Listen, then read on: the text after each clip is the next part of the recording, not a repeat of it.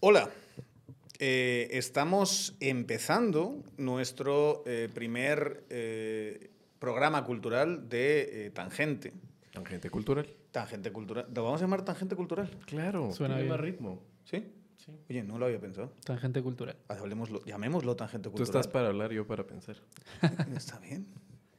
Hablemos pues, tangente cultural. Esto eh, para ayer, que fue nuestro primer programa de, eh, eh, del podcast en general, un podcast que, va a hablar mucho sobre política y sociedad, pero ayer hicimos referencia a de dónde venimos y dónde venimos es un programa que se llamaba, fíjese que, que estaba en una radio aquí en Guatemala y en ese programa, y si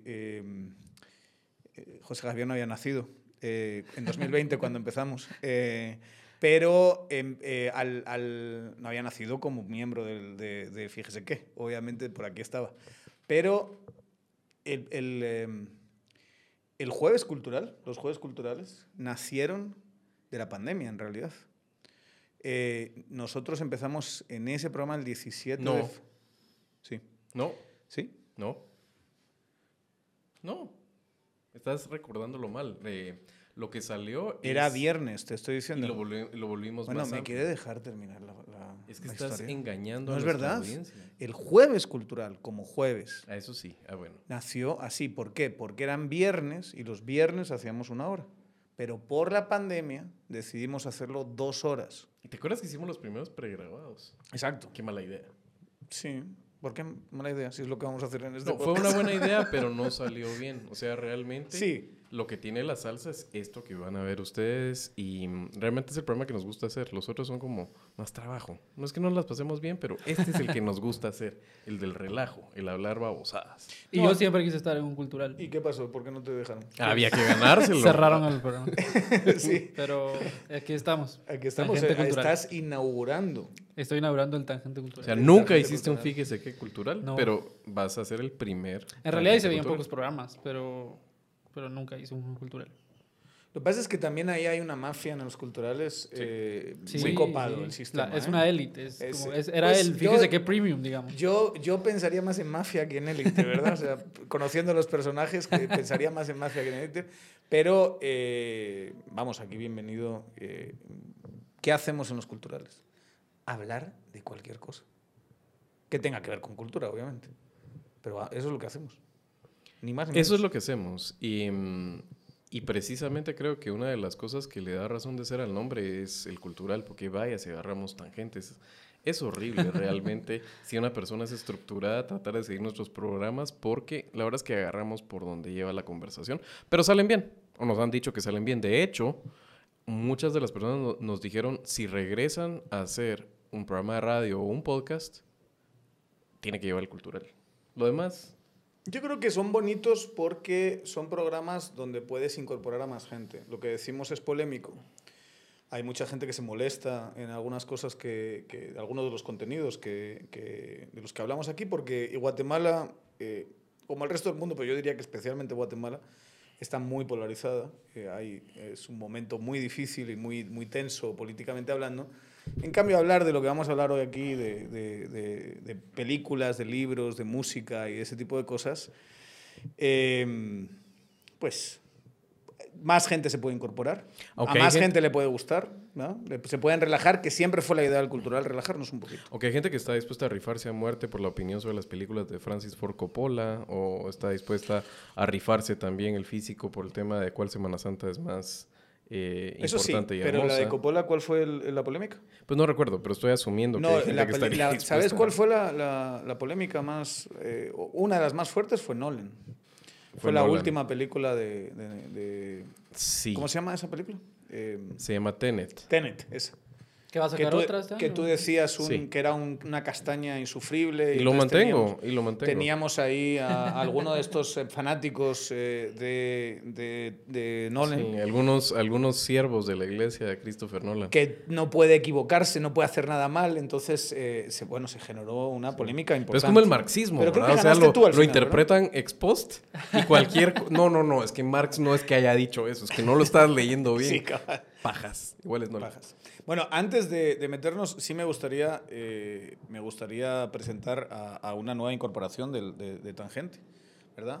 Aquí tenemos, eh, como, como, como pusimos ahí ciertas cosas en el, en- en el montaje del, del set, José Javier también ha querido aportar. Yo quería aportar y me dijo cuando, cuando se lo enseñé a Daniel, me dijo, eres un alma vieja. Y yo quiero, aprovechando que Javier decía que hay gente que está dispuesta a rifarse el físico por ciertas cosas, yo siento que mi aporte principal a Fíjese que era bajar el promedio de edad. Entonces yo me voy a rifar a muerte por Bad Bunny en cualquier momento con cualquier persona. Ah, yo te ¿En apoyo, serio? hermano. Yo te apoyo. Entonces, eh, pero traje a Jimi Hendrix.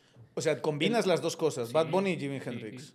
Esto es, este tipo murió muchísimo antes de que ninguno de los que estamos aquí, los más Sí, viejos, sí. eh, eh, naciésemos. es del club del 27, ¿verdad? De los 27 años. Me parece que sí, tuvo una carrera cortísima, del 63 Sí. al 70 yo, más o menos. yo siempre lo vi y ya. como... Y es el, el para, para la revista Rolling Stone es el mejor guitarrista de la historia. Y para Yo- mucha gente, pues, incluyendo. Yo siempre vi a Jimi Hendrix eh, como un gigante y además lo vi como una figura bastante impresionante porque eh, de mis dos primos que más me, me influyeron en, en mi vida y sobre todo en mi gusto cultural, que son los dos baterías, uno de rock y otro de jazz eh, irlandeses, el de rock tiene un tatuaje de la De cara de. Jimi Hendrix fumándose un porrito, ¿verdad? Ujú. Luego entendí que era un porrito. Entonces yo veía a mi, a mi primo mayor con, con esa cara y luego piensas que se muere con 27 y dices, pero si son- era un crío. Era un crío. Era un crío, lo ves con esta perspectiva y, y aquí está, va a estar, va a estar Pero ahí. esos que duran poco tenemos se vuelven mito, ¿verdad? Habría Sí, que ver cómo... Justo ayer leía, estoy leyendo un libro de Mariana Enríquez, que son artículos que ella ha sacado y escribe uno sobre Kurt Cobain. Ujú. Y habla sobre un libro, eh, una biografía, no recuerdo el nombre exactamente ahorita, pero es una biogra- biografía, creo que es desmitificar la idea de Kurt Cobain y, y- y hablar de cómo era él en realidad. Y es lo, el mismo caso de, de, de Jimi Hendrix, ¿va? vivió hasta los 27 años, murió en la cima de su carrera y, y- se vino para abajo todo, pues. ¿Y, qué- y cuál es la, la- la tesis de ella? La tesis de O ella sea, es... ¿Cómo era Kurt Cobain de verdad? cómo era el Kurt Cobain de verdad y, y, y cómo realmente, porque la gente lo veía como el ídolo máximo de rock y que no había nada más que Kurt Cobain y realmente pues ahí eh, había un montón de contradicciones dentro de él, ¿verdad? Era, no quería vivir más, pero también quería ser papá y lo fue con Courtney Love y todo. Y es una figura bien, bien interesante, igual que, que, que es- que este tipo de, de personas. Me recuerda a otro, a- al escritor colombiano Andrés Caicedo. Sí, no Andrés sé si Caicedo. lo han Sí. que era, era un cineasta, pero también escribió una sola novela en toda su vida que se llama Que iba a la música, una novela excelentísima que habla de cómo se vivían la salsa, el rock and roll y la cocaína en Colombia en los ochentas. David Foster Wallace, eh, Roberto Sí. Bolaño. Sí, y, y- Y él, él escribió esa novela y él decía, vivir 20 más de 25 años no tiene sentido. Entonces escribió la novela, se la publicaron el día de su 25 cumpleaños, le llevan la novela impresa, sube a su cuarto y se mata. No escribió más, no, Oye, no escribió Pu- más. Publicó, publicó cuentos, quiero decir, pues, pero más Ajá. novelas no tenía. Y era, pero era famoso en ese momento, cuando, o sea, ya era reconocido, porque no, tenemos este subió, tenemos- Caicedo, Caicedo es ex post realmente Sí, la a partir de de era Igual que Bolaño, digamos, Bolaño sí ya era reconocido. locales. Pero la, la fama de, de Roberto Bolaño, que muere mucho después de los 25 años, pero él estaba eh, capitalizando el éxito de su primera novela y, y- y después de eso realmente es cuando explota. Porque sí son cosas, son temas distintos. Eh, O sea, eh, el amigo Jimmy se murió en una sobredosis, ¿verdad? Sí. Eh, Kurt Cobain obviamente se suicidó, este, este Caicedo también se suicida. Eh, el otro caso que a mí siempre, que lo hemos hablado también en algún momento en el, en el programa de radio, hablábamos de él también, es el, el de Kennedy O'Toole, ¿verdad? Que también es alguien, a mí es un caso que me parece fascinante porque es alguien que escribe esa maravilla del libro Sí. Y lo deja ahí escrito, se suicida, pasa un tiempo, no sé cuánto pasó desde que su madre encuentra un manuscrito, su madre se va a editoriales insistentemente a que alguien lo lea y alguien no le hacían caso, alguien abrió la, la primera página y dijo, esto es una maravilla. Y hoy estamos en Guatemala, muchísimos años después, hablando de él, ¿verdad? Porque es un libro, es para mí uno de los libros más desternillantes Sí, que yo he leído es, en mi vida. Y, y, y, y, sí genera cierto grado de fascinación esas, esas personas que, que, que Que son tenían tanto talento Sí, tanto talento y que, y que, y que algo pasa ahí dentro que no, no, no soportan quizá eh, toda la intensidad eh, interior al final, porque de eso va algo como el suicidio. Sí, eh, son figuras eh, que provocan realmente el, el- ¿Cuál sería la traducción en español? Es enticing, es como... sí te, te provoca algo, ¿verdad? O sea, te, te enseña un poco el talento cómo está y el poder haber sido es, es bastante sugerente que habría podido ser y, y se vuelve mito. Creo que sí ha ayudado a un montón de carreras de gente que habría que ver eh, que habrían tenido tiempo para equivocarse suficiente. Porque ese es el tema. Uno los mira esas carreras como rotundas. Es, diablos, hijo, nunca te equivocaste. Todo lo hiciste bien. Todas las notas que escribiste estaban perfectas. Es el ejemplo de Jimi Hendrix, que lo que te decía, su carrera duró del 63 al 70 y no tuvo, o sea, no sacó 50 álbumes, pues. Sí. No todos hubieran sido los, los pocos que sacó, en nivel de calidad. quiero. O Cobain, el último disco, no es el más exitoso necesariamente ni el más famoso, que ese es Nevermind, que tenemos ahí la, la foto, que es del aporte de Luismi, pero yo creo que eh, el último disco de Nirvana, en útero, realmente es, en retrospectiva, el mejor disco. Ya estaba haciendo cosas bien, más interesantes que meramente el grunge de, de Power Chords, nada más. Sí, incluso ahí hasta, hasta la tapa y la contratapa del disco exploran una faceta de Cobain que no era muy conocida, que era que él también era artista plástico. Sí. Él hace esos dibujos de esa mujer como sin piel, con alas, y en la parte de atrás del, del disco habían como unos, unos fetos ahí volando. Era como su, su tipo de arte que muy poca gente conocía y que la gente que sabía lo, lo valoraba muy bien. O sea, decía, esto es, esto es muy, muy bueno. Y, ajá, fue su último álbum, pues. Está bien, aceptada entonces la No, estatuilla bueno, obvio, venido o sea, perdón, pero sí hay que aceptarlo. Lo que no sé muy bien es cómo se combina eso con Bad Bunny, ¿eh? No sé. O sea, no sé qué, no, no sé los gendristas, pensando en mi primo, por ejemplo, qué pensarían de esa combinación de. Pero soy es que no hay nada este, más insufrible que un rockero cuadrado, ¿verdad? es que esos rockeros forever. El rockero No, forever ¿Sabes es, qué me hace es gracia? bien, bien ¿Sabes qué me hace gracia a mí de los rockeros forever? Que realmente cuando uno se va a los archivos y ves las cosas que se decían sobre el rock, lo que decían los, los conservadores en los años 70 sobre el rock, sobre Jimi Hendrix, sobre Led Zeppelin, sobre toda esta gente, eh, tenías estas interpretaciones que eran satánicos, que eran malvados, que no sé qué. Y luego ahora ves los viejos rockeros teniendo el mismo Era discurso conservador discurso. Claro. de- con respecto a la nueva música de se han perdido los valores, es degeneración de la cultura. Yo Pero no- más yo- que eso, así recuerdo- como el tema de verlo, en, eh, de escuchar música fresa o música popular de aquellos rockeros que se sienten. Eso más que po- pero más- desmitificarlo. más Eh, Ustedes conocen que- esta banda que eh, no argentina que se llama Animal. ¿La ubican? No. Bueno, es una banda, me imagino, por edad y el otro por haber nacido en otro continente, que no le iban a ubicar, pero es una banda de mm, nu metal, em, entre punk y nu metal argentina de los noventas. Y la explosión de la fama de ellos es un disco que se llama Poder Latino. Son buenos, a mí me gustan, de esa época. Ya no los escucho, pero me gustan. Y eh, ellos te hablan de que en las sesiones, mientras lo estaban grabando, era año 97, 8, por ahí. Y el éxito, el fenómeno mundial, era Ricky Martin con eh, La Vida Loca. Sí. En ese momento su, su- su compositor es un fenómeno que es Robbie Draco Rosa. No sé si les gusta a ustedes, pero qué genio es Robbie Draco Rosa. Eh, y Draco era el que le escribía en ese momento a, a Ricky. y Son esa serie de éxitos de La Bomba, María, eh, La Vida Loca, Cuando- Shivax, todo eso, La Copa de la Vida, todo eso. Es no la había salido del closet. Entonces decía la gente, estos de animal- público femenino. Decían estos animales que estaban en aquellas sesiones, ya se imaginan así de new metal y de eh, dura la música y de profundo. Y, ah, y al final cuando salían era, poníamos Ricky Martin, te lo digo yo, porque el que no baila con eso es amargo, es, es un amargo. Entonces ese es el tema con la gente que es así como cuadrada con yo solo escucho rock, yo solo escucho metal. Yo hueva. recuerdo tanto un pasaje del libro de Hermann Hesse, del Lobo Estepario, donde está haciendo referencia al jazz y lo está describiendo a través de la, la- la figura del protagonista, o sea, del pensamiento del protagonista, como una música decadente. Y hoy el jazz es como de pitimini, ¿verdad? Sí. Una cosa así de tú quieres hacerte el, el El culto, el cool, y dices, Sí. no, el jazz. Y él estaba describiendo que la música de verdad El canon. era el, el- el canon era clásica, Mm. era Mozart, era entonces el jazz es una música decadente que degrada los sonidos. Y luego ves a los del jazz hablando así de los del rock, los del rock hablando así del reggaetón, y luego los del reggaetón me los puedo imaginar dentro de 20, 30 años que va a salir alguna otra cosa, el tecno no sé qué, y van a estar así como diciendo, se han perdido los valores. Ahora, ya se han habíamos tenido esta perdido. conversación de Bad Bunny, solo que fuera de micrófonos contigo, ¿verdad? ¿El qué?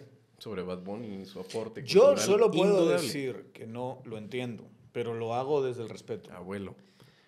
O sea, no es, que- o sea, yo escucho eso y no me, no me conecta gran cosa, sinceramente. Es un fuckboy sensible.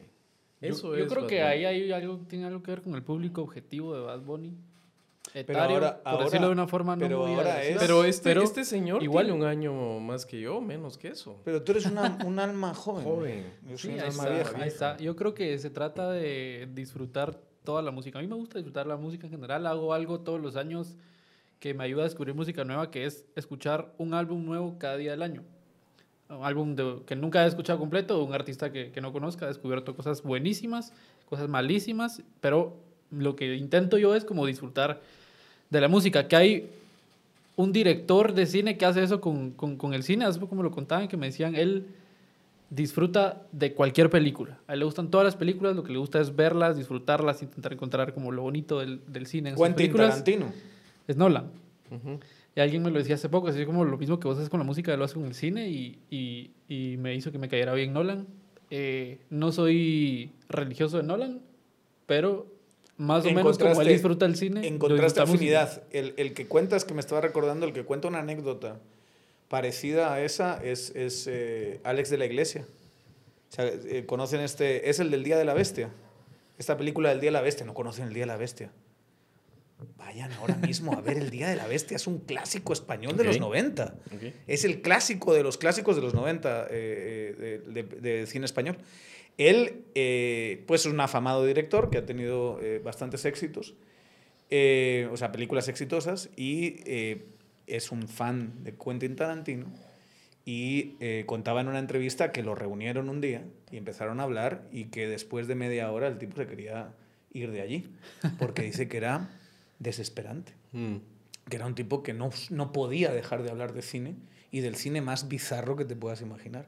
Mira, hay un autor español que hacía eh, eh, en, en los 60 eh, hacía eh, eh, películas sobre marcianos en Sevilla y o sea de low budget. Y tú dices y el Alex de la Iglesia yo no conozco a ese tipo vamos no lo he visto en mi vida seguramente se murió sin haber hecho gran cosa y, y- y, bueno o sea él, eh, Quentin Tarantino sí lo conocía. eso era una- eh, lo describía la Iglesia como una persona completamente absorbida por el cine. O sea, que no tenía. Fuera del cine no existe. Todo, todo su vida, lo que le gusta, lo que no le gusta, es cine.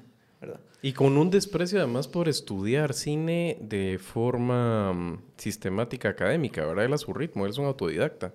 Yo me recuerdo cuando empieza a salir Quentin Tarantino y que... eh, Trabajaba en, una, en un videoclub, ¿no? Y veía videos eh, por las noches o algo así. Pero ¿verdad? desde antes de eso, o sea, eh, te cuenta el- su padrastro lo llevaba a los cines de Los Ángeles a ver películas de Black Exploitation y a Pam Grier y eh, ¿cómo se llamaba este? Jim Brown, ¿se acuerdan? El que era running back de los Cleveland Browns que hacía películas así de, de pues héroe de acción, pero de cine de afroamericanos, etcétera.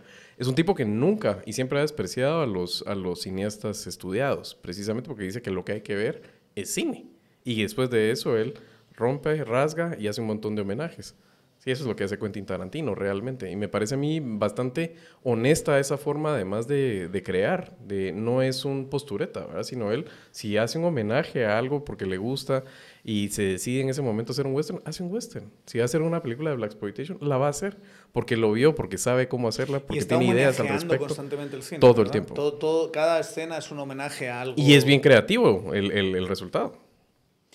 Eh, no terminaste de contestar cuál es el aporte cultural de Bad Bunny a la, a la civilización.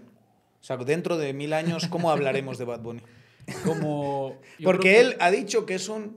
Fuckboy sensible. Y eso es un gran aporte de la civilización, asumo. Por supuesto, es que ¿Por qué?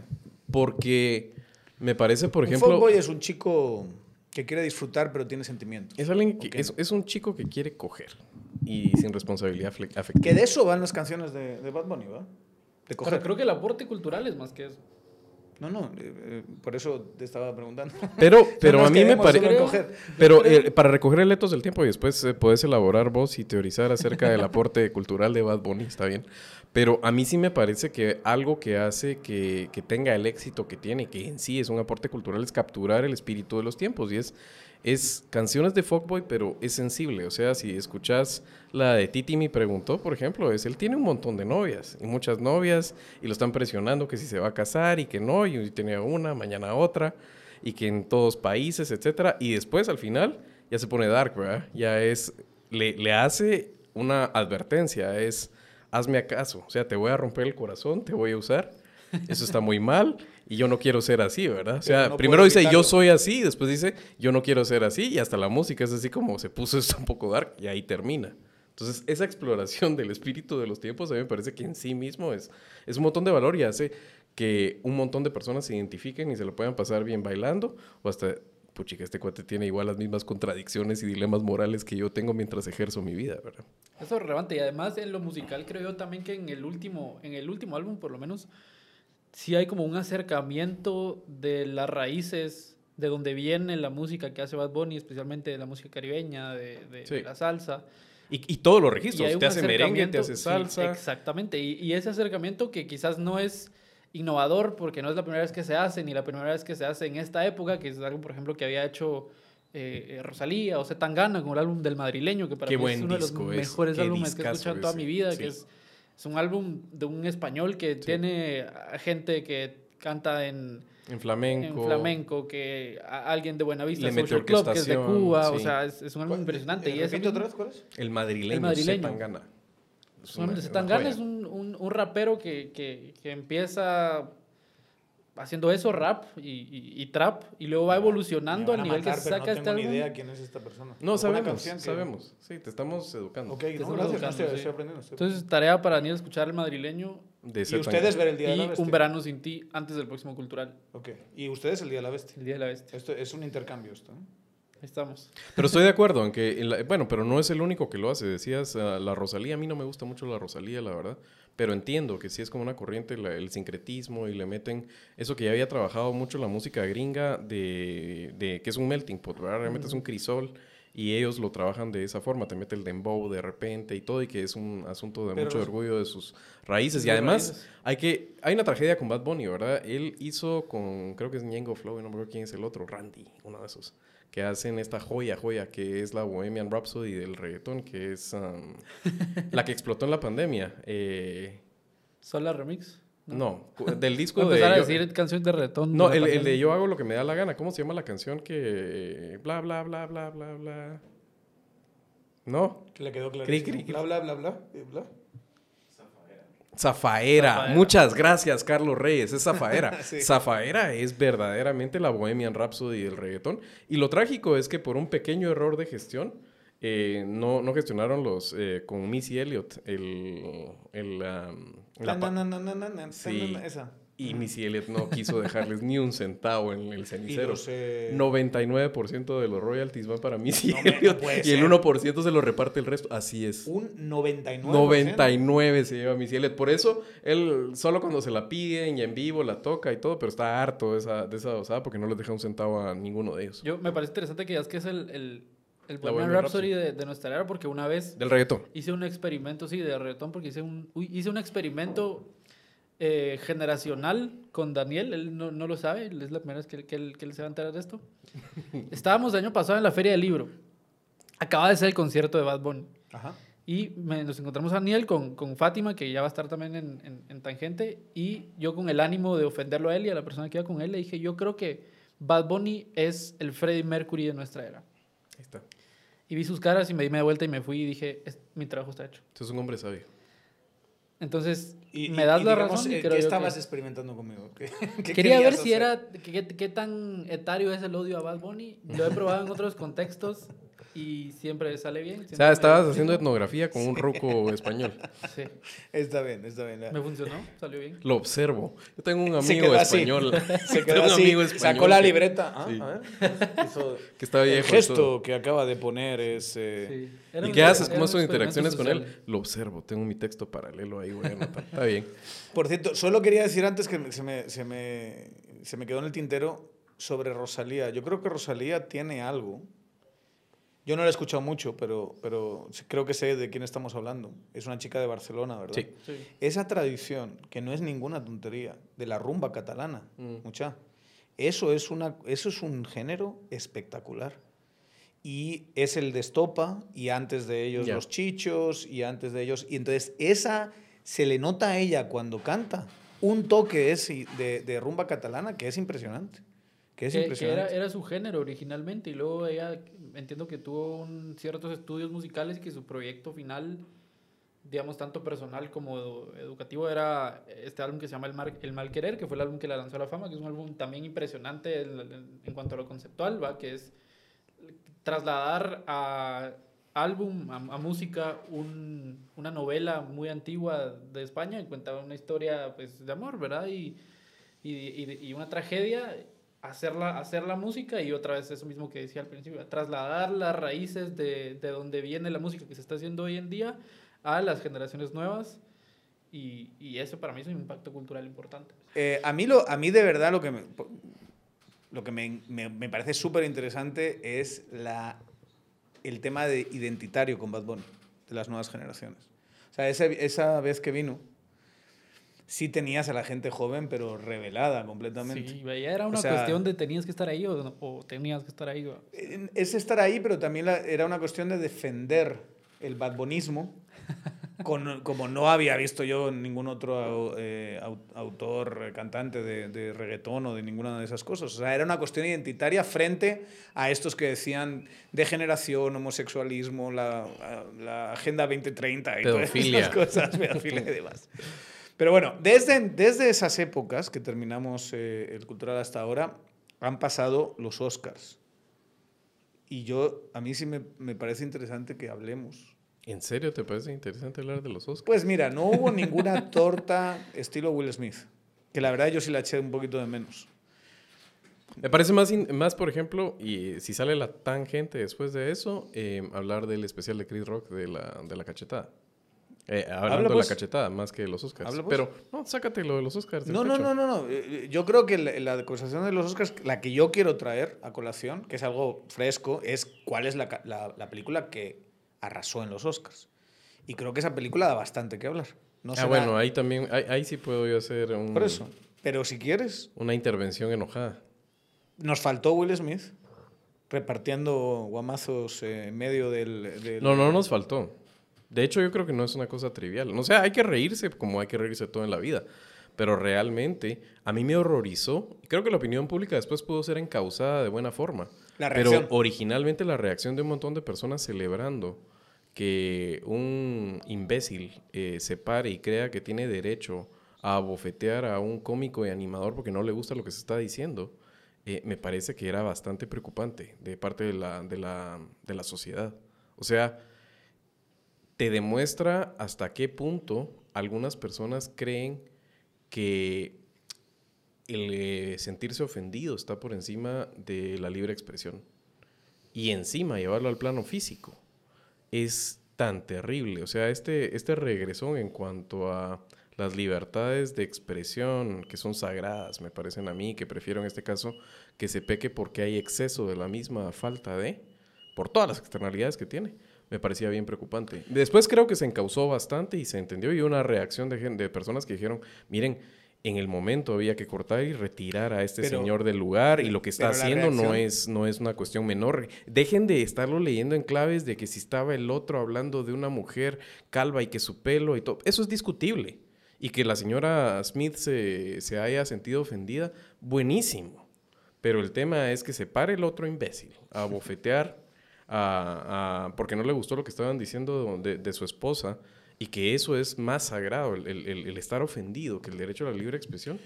Uf, Yo, eh, la reacción, no, no sé si, si, te estás refiriendo a la reacción de la opinión pública o la reacción de la élite de Hollywood que estaba presente en ese momento, sobre todo. Me refiero en general a la sociedad, esa capa en ese momento, protegiendo al amiguete, pero más me preocupa la sociedad que, pero más que el amiguete. le costó digerir. O sea, es, que, es que el tipo se levanta, le pega el guamazo y luego gana eh, eh, mejor actor y, es, y se pone a llorar y todos sí, aplaudiendo. y uh. bien, y buenísimo. Y ahí Chris Rock, así como debía estar diciendo, puta, están aplaudiendo al que me acaba de pegar un guantazo de primera. Y sí, después eh, creo que ha sido más vía crucis para, para Will Smith.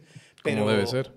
Como debe ser. Es que, vamos a ver, lo que se tiene que hacer es llegar y decir, fuera de aquí. Claro. O sea, me da igual que vayas a ganar Claro. mejor actor. Claro. Te vas de aquí en este momento. La organización de los Oscars lo tuvo que haber sacado. Es más, tuvo que haber habido alguien que se pusiese el micrófono diciendo, ¿qué hace este tipo ahí todavía después de lo que acaba de hacer? Aunque en algún momento leí, y puede ser que esté equivocado, que Chris Rock no quería eso y él evitó en alguna forma que se lo consultaron. Pero digamos que podría haberse aceptado que recibía el premio y todo, pero lo estaban, en- lo estaban apapachando, pues, lo estaban arropando. Era como resto de- celebratorio de lo que acaba de pasar. sí. O sea, ¿cómo le aplaudieron cuando recibió el premio? Es una cosa. Ahí quedará para la infamia, en gran Así es. medida. ¿Y la reacción de Chris Rock te gustó? Ha sacado un especial eh, en Netflix. Bueno, eh, que de tiene hecho, una última parte que es el. es el penúltimo cuentazo, ¿no? de Chris Rock había estado malo, me parece, para el estándar de él. O sea, él es de los mejores estandoperos de todos los tiempos. O sea, es de esos de escuela y de veras es desternillante. Claro, los stand-ups tienden a ser mucho de coyuntura y algunos envejecen un poquito mal y ya no te dan ganas de volverlos a ver, pero las cadencias, la gracia natural que tiene, eh, realmente es un, es un libre pensador y un iconoclasta. Eh, su congruencia todo el tiempo en, en- en tener el tema de las tensiones étnicas en Estados Unidos es un grande entre los grandes. Y me parece que este es un retorno a, a- a la buena forma de Chris Rock. No sé si lo, lo viste. No, no, no. No, para no vos, Chris Rock es no así como. consumir mucho, muchos ¿Te parece algo menor? ¿Te parece algo.? No, no por eso. Yo creo que el- no me da tiempo. O sea, me tardo seis meses en ver una serie. Llevo como ocho meses viendo Breaking Bad. No he terminado todavía. Eh, entonces soy Pero no te gusta tampoco el stand-up con- comedy mucho. O sea, No no, no, aguantas mucho tiempo viendo episodios. Sea, no te puedes pegar así cinco o seis seguidos. No, me cuesta.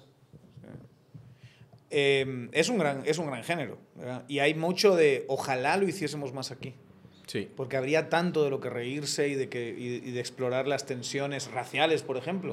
O sea, tú no tienes así esta. No sé. No, no, no- Habían Supongo que cosas. en algunos te, cierro ahí la bre- te cierro ahí la brecha. Em, yo me recuerdo, en los años 90 venía esa tradición de gente que había hecho teatro eh, satírico, de grupos de teatro o de gremios profesionales que tenían mucho eso.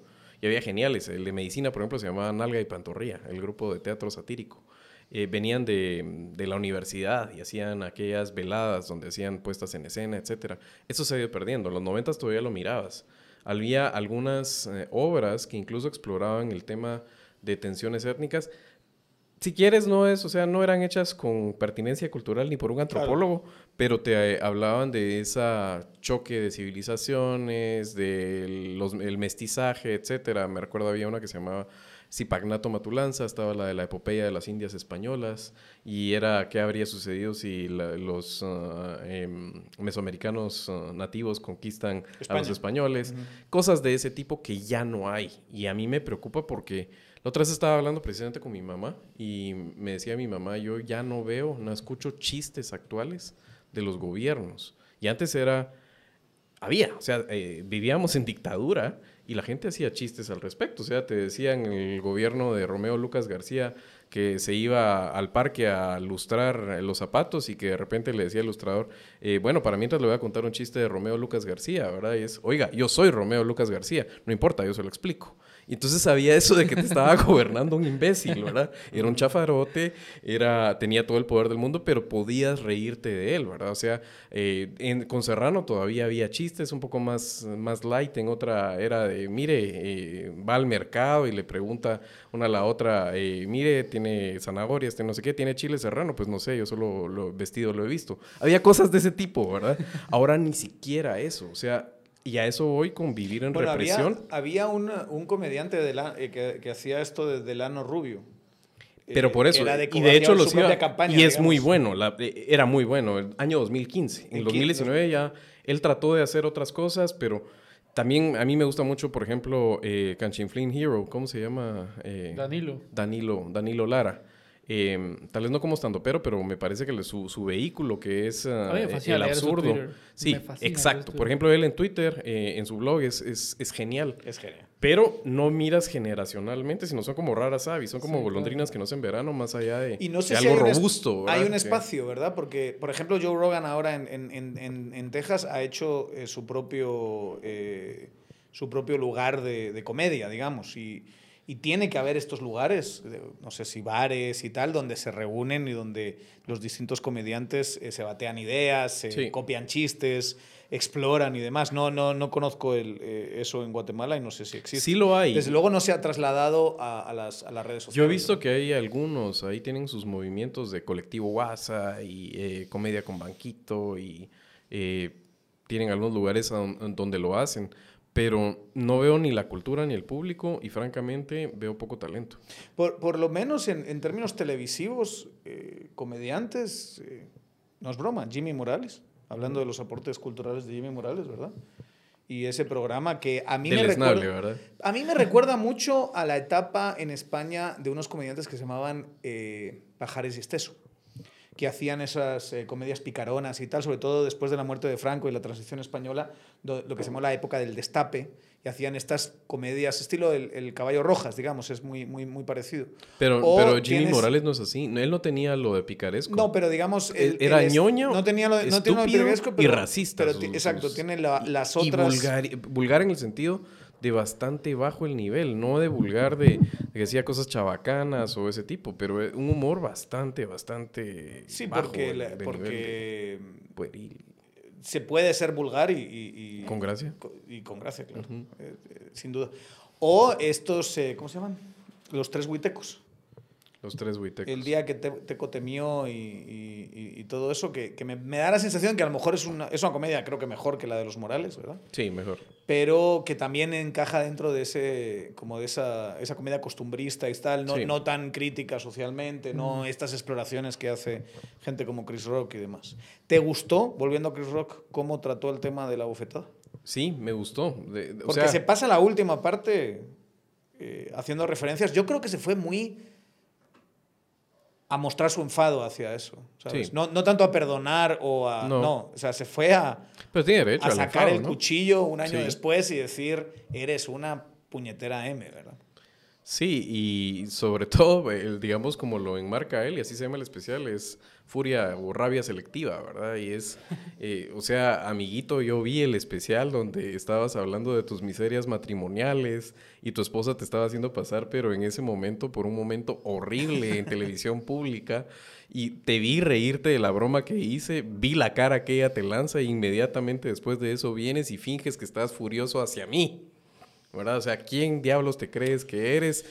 Eh, Y, y sobre todo, no, claro, por eso es selectivo, porque no se levantó contra La Roca, ¿verdad? Contra The Roca, así a darle una, un, un ¿cómo se llama? Dwayne Johnson. ¿no? A Sí. ese sí no le das un tortazo, Sí. ahí sí no es, eh, eh, Sí. keep your, my wife's eh, name out. your- no, y cómo lo hace con Es que ese es el, eh, el- el tema, ¿verdad? O sea, le agarra a un coloso de la comedia y lo deja, pero por meses que Habiendo esté el cuate pensando ¿verdad? cómo y qué chiste va a hacer y cuál va a ser su comeback. O sea, realmente yo creo que Will Smith en el momento no lo podría haber pensado peor, no lo debe haber pensado mucho, ¿verdad? Pero cómo llegas a ofender a alguien que te la va a devolver, pero así. Siendo él comediante Calculada. también. O sea, porque él, ha- Will él Smith ha no es un comediante. ¿Eh? Sí, Es un actor que ha hecho cosas ligeras, pero un comediante es alguien que tiene el sentido de humor y la capacidad creativa de crear esa comedia. El, el otro es un actor que Pero ha yo, hecho. yo creo que hizo algo de stand-up él. Will Smith Will no creo. creo que sí. No conozco nada de stand-up de Will Bueno, Smith. no, no digo que haya sido su mejor... Porque todos sabemos... Definitivamente si no lo To- recordaríamos. Todo, todo- to- todos sabemos que lo mejor es. eh, ¿Cómo se llamaba la serie esta de Bel Air? El, el, El príncipe. Príncipe de Bel Air. Oye, un- mítica, ¿o no? Sí. Va. ¿Por qué no le habrán puesto en español el fresco príncipe de Fe- Bel Air, que habría sido la traducción? No suena igual, ¿verdad? No Yo tiene- creo que para hablar de traducciones de nombres con un español estás por la vía incorrecta.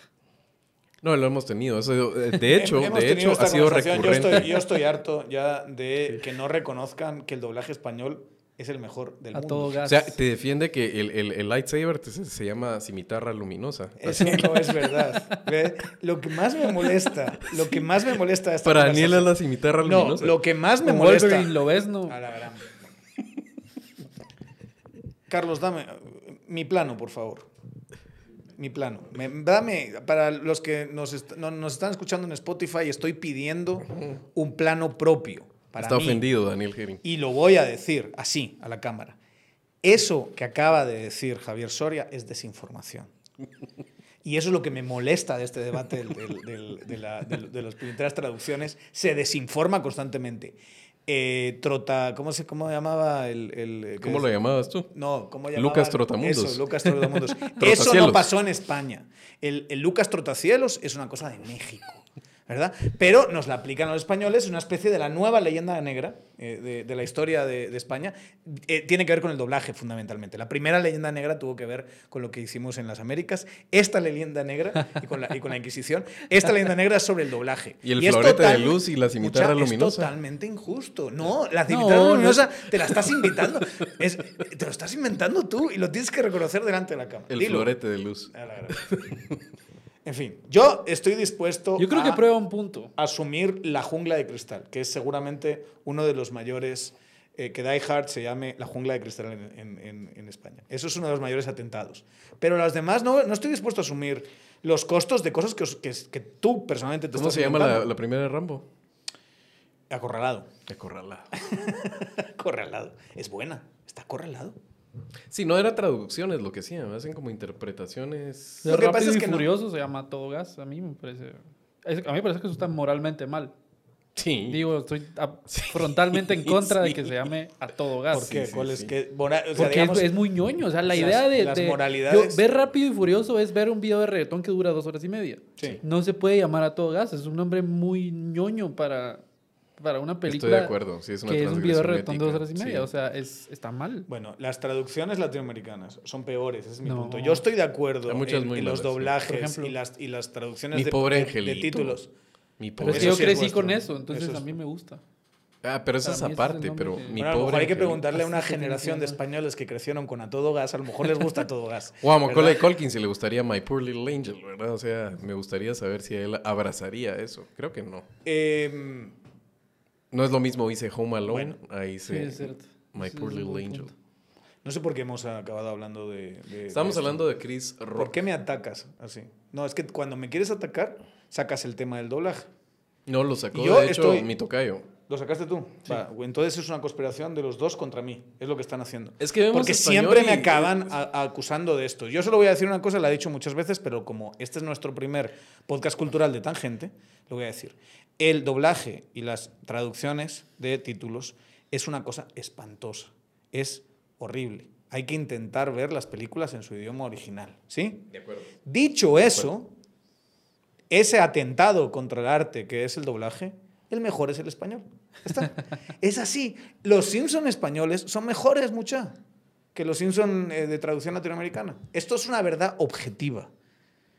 Esto está estudiado por universidades, certificado por toda la comunidad científica. Mi momento favorito del doblaje español es Steve McQueen diciendo That's a damn big lie. Y en, en español de España era Eso es una mentira más grande que la Catedral de Sevilla. McQueen llevaba como dos segundos con la boca cerrada Yo, y una- seguía. Una de mis... Tuvieron que decirlo así. Es más, tuvieron que cantarlo así. Pero te imaginas aquella discusión técnica del traductor de es una mentira muy grande, no transmite la idea. Yo creo que tengo que decir que es una mentira más grande que la Catedral de A, a mí mi favorita, que es algo que además yo me di cuenta en Irlanda con mis primos, es que estábamos, eh, estábamos con mis primos y un amigo de ellos dijo, hasta la vista, baby. ¿Verdad? Sayonara, baby. Exacto. Entonces yo me quedé así en España y no entendí la referencia. Pero Esa es la forma en la que sale. Claro. Esa es la traducción en en, español. ¿Por en qué? español, no, no, eh, o sea, el, el tema del, del diálogo es que estás diciendo algo en otro idioma. O sea, estás hablando en inglés y estás diciendo algo en español. Si toda la película es en español, dices hasta la vista, baby, pues no es gran cosa. Entonces, el traductor se le ocurrió cambiarlo y llamar, es decir, Sayonara Baby. Entonces, si tú vas a España y le dices a un español Sayonara Baby, va a, va a hacer- va a tener la misma clase de referencia cultural que si tú dices hasta la vista, baby. A mí me parece muy grave eso. Esto es así. No, pero yo en ese momento me, me acuerdo que, que- que lo escuché y lo fui entendiendo y dije, mierda, siempre fue hasta la vista, baby. Y yo pensé que era Sayonara Baby, porque esa la vi eh, eh, en, con doblaje de España. Y, y es posible, si nos está escuchando algún español, que hoy se esté dando cuenta de esto. De que Sayonara Baby no es eh, Sayonara Baby, es una, es una invención de alguien que dijo, cambiemos un Enrique y tal". Naveda tiene Y una todo el mundo lo dice. Enrique todo el Naveda mundo lo tiene dice, una hace el chiste ese. de- del doblaje español, eh, un poco en esa clave, em, porque para nosotros Sesame Street es Plaza Sésamo. Mm. ¿Cómo es para ustedes los españoles? Es la calle, calle Sésamo. Eh, la, la Plaza Sésamo, si no estoy mal, ¿sí? No, no, no. Aquí que lo dijo, creo que es calle Sésamo. Bueno, y tiene me- razón. Yo me acuerdo es de más los, fiel. Yo me acuerdo de los mundos de Yuppie, que era algo parecido. esa es- esa esa, es- es, esa es la que yo, yo me acuerdo de ver, sí. ¿Cómo se llama? Esa sí no, no, no recuerdo mucho verla en español. Ya. No es Calle Sésamo. Pero es, calle, es con calle. Calle grano de mostaza, una cosa así. Pero bueno. No, hombre, ¿a dónde vas? pues ya, está, ya está desinformando. No, ahora mismo se me ha olvidado. ¿Cómo era? Pero era Plaza, Plaza Sésamo. No. Vamos a preguntarle a Va. Enrique Naveda y vamos a regresar con el dato en los comentarios. Con este otro español. Bueno, y entonces, ¿ya te Entonces, sacaste lo no- de los Oscars? No, no me lo saqué porque yo quería hablar de la película que ha sido el exitazo número uno de los Oscars este año. ¿Cuántos han ganado? ¿10 o algo así? ¿8, No, no 9, sé. 7? No sé, pero sí sé que es la Ganó que una ganó. barbaridad de Oscars. ¿Te gustó? A mí me gustó Que un se montón. llama- La disfruté muchísimo. Todo a la vez en todas partes. ¿A ti te gustó? A mí me gustó. Me pareció una exploración muy interesante. Y me, par- y me gusta más desde que he escuchado a algunos críticos, especialmente a críticos españoles, curiosamente, hablar pestes de esa película. Me, da una, me, me genera una reacción eh, a favor de la película, escucharles eh, eh, esas diatribas de que no, se, que no se entiende nada, que, no, que, que- que es una tontería, que no sé qué. ¿Ustedes han visto la serie Ricky Morty? Sí. Y a pesar de conocer a Ricky Morty, ¿te gustó esta película? Sí, me- es que yo siento que obviamente es- está pensada de una forma, desde una perspectiva muy distinta, para públicos muy distintos. Digamos que el tipo de humor es absolutamente distinto. Eh, Pero ¿no te parece que las ideas exploratorias de Ricky Morty Son mejores. está- son, ajá, son mejores? Obviamente no es la misma clave, digamos, eh, de, ni la misma técnica, ni la misma clave, ni pro- probablemente el mismo público, no es. Pero todas las ideas que me podrían haber parecido frescas, ya las había visto en Ricky Morty mejor exploradas. Entonces, la película no es que yo la haya detestado, porque Pero no está así, bien. pero me aburrió. Pero de alguna y me, y me manera- ¿Por qué no pregunto cómo la habría visto yo si no eh, me gustara y no, eh, y no eh, hubiera visto Ricky Morty, que sí me parece que es una de las joyas de los últimos años en cuanto a, a la cultura popular. que Pero mejor explica la, la premisa de la que estamos hablando. Ricky Morty primero era una broma, era una parodia acerca de Marty McFly y el profesor Emmett Brown de Regreso al Futuro. Eh, y en claves nada más de patana, ¿verdad? O sea, creo que todo el- el- los primeros cortos, que si, si los regresan a ver, eh, es el, el Rick tratando de engañar a, a- Morty para que le toque sus genitales. Y eso se trata, digamos, esos pequeños clips. Eh, es un humor bastante básico, pero ¿a qué evolucionó eso?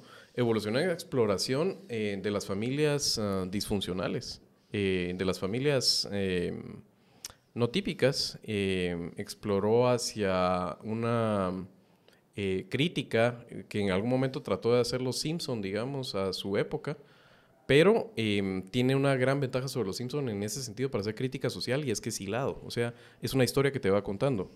No es como los episodios de los Simpson que son autocontenidos. Que las puedes ver en sí Un episodio, sí. exactamente. Tú tienes que, para entender y sacarle el, el jugo a Ricky Morty, tienes que ver toda la serie porque te está contando una historia como lo podrían estar haciendo las series Como, como de live Breaking action. Bad ahora que estás viendo eh, enseguida. Exacto. En, en cambio, eh, ¿qué arco de personaje pueden tener los Simpson si cada, cada capítulo es autocontenido y el siguiente es como un reset, ¿verdad? Cualquier exploración de el- del, del personaje de Homero Simpson o de Marge eh, se borra y regresa al punto cero en el siguiente capítulo.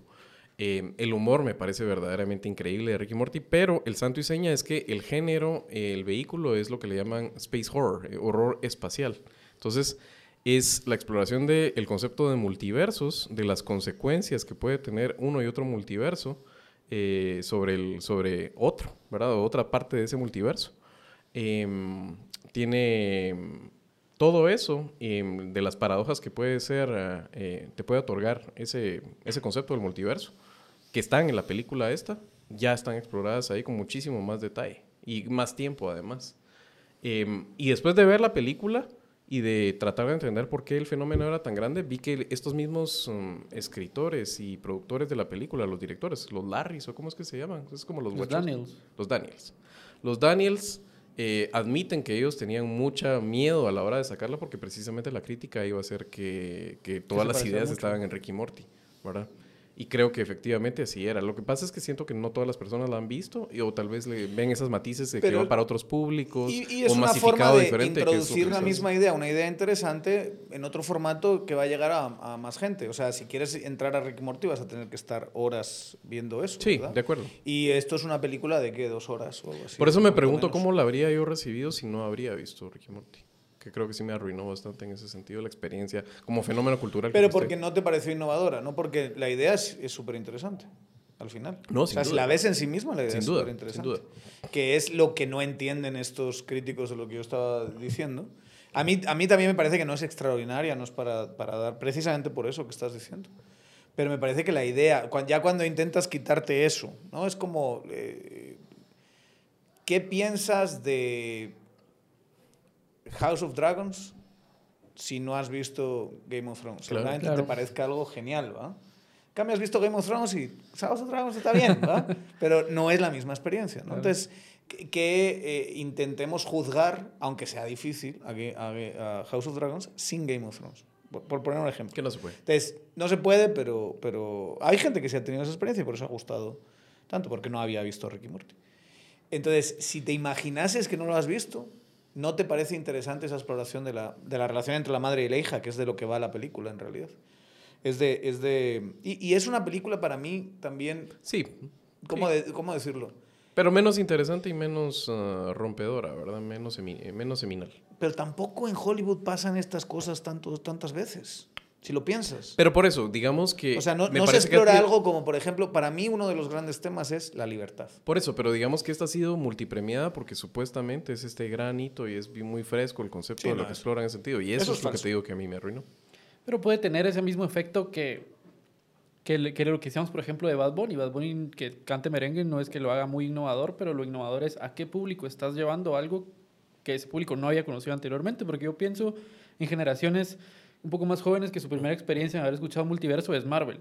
Entonces es un género muy específico de fantasía donde te limitas a, a superpoderes y a gente que tiene que salvar el mundo, etcétera. Pero la idea del multiverso, como decía Daniel, que tiene que ver la, la relación de la madre con la hija y la relación de cada personaje con sí mismo, ¿Y sus en otras versiones, en sus propias circunstancias, a mí eso me parece innovador. Me Por lo menos cuenta- traérselo tenés a razón. ciertos grupos de gente. Me acabo de dar cuenta que me convertí en mi abuelo sin querer. Mi abuelo con, con mi tío tenían esta dinámica, los dos melómanos, y entonces mi tío le llevaba música nueva y le decía. Eso ya "Ah, lo escuché yo en, en un eh, autor de los 50. Pero, pero el comeback de mi tío era esto. bueno, porque entonces cabal era, mira, escucha esto, ah, sí, eso ya lo había hecho antes, eh, Miles Davis y no sé qué, ah, la, le decía, Y por Dios que para siempre- ti la música se acabó cuando la orquesta de Glenn Miller se murió en siempre el se accidente puede aéreo. hacer ese argumento, ¿no?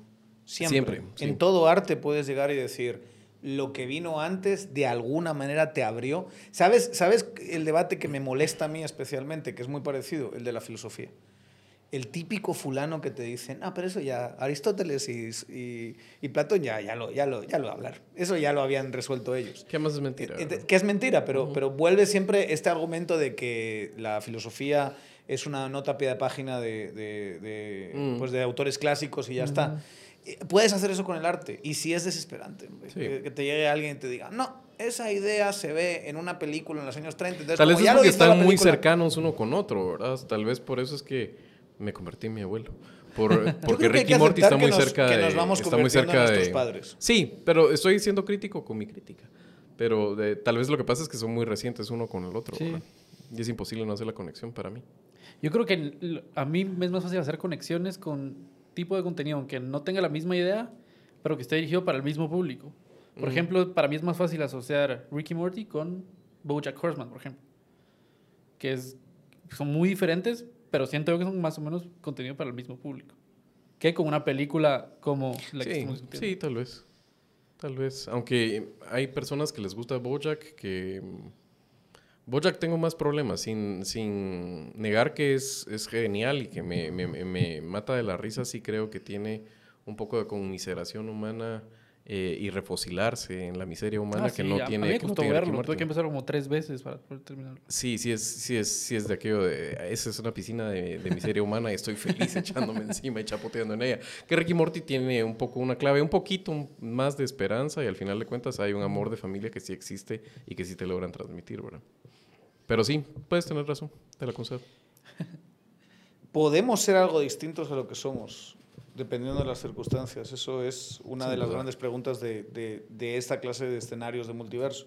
No de lo que dices tú de Marvel, ¿no? que no lo exploran, sino si te cambian todas estas circunstancias, ¿tienes alguna pulsión en tu naturaleza que te llevaría a, por ejemplo, en relación a, tu, a, a la madre y la hija? De alguna manera, siempre hay un choque entre la madre y la hija en todos los mundos. Por eso la hija tiene este trauma terrible, ¿no? no hay, es como, ¿cuál es el escenario en el que ellas se llevan bien y ella siente de verdad la conexión y el amor de su madre y cómo está buscando esa eh, eh, conexión de su madre en todos estos distintos mundos? Y a mí eso me parece que es una de las esenciales debates sobre la libertad. Sí, yo todavía, todavía me considero un liberal, pese a que algunos eh, eh, pueden insistir en que no lo soy, ¿verdad? Y los liberales nos tenemos que hacer esa pregunta sobre qué es la libertad, no solo en una sen- un sentido de que no te coaccionen, ¿no? que haya un estado o haya alguna circunstancia violenta que te obligue a hacer algo, sino neurológicamente, ¿qué es la libertad? Podemos estar ajenos a nuestras circunstancias socioeconómicas y demás. Es la, es la, la- la pregunta que se hace la sociología y que muchas veces los liberales han desechado esa, esa, esa pregunta como algo eh, ideológicamente cargado o, o algo, digamos, eh, eh, irrele- irrelevante, ¿verdad?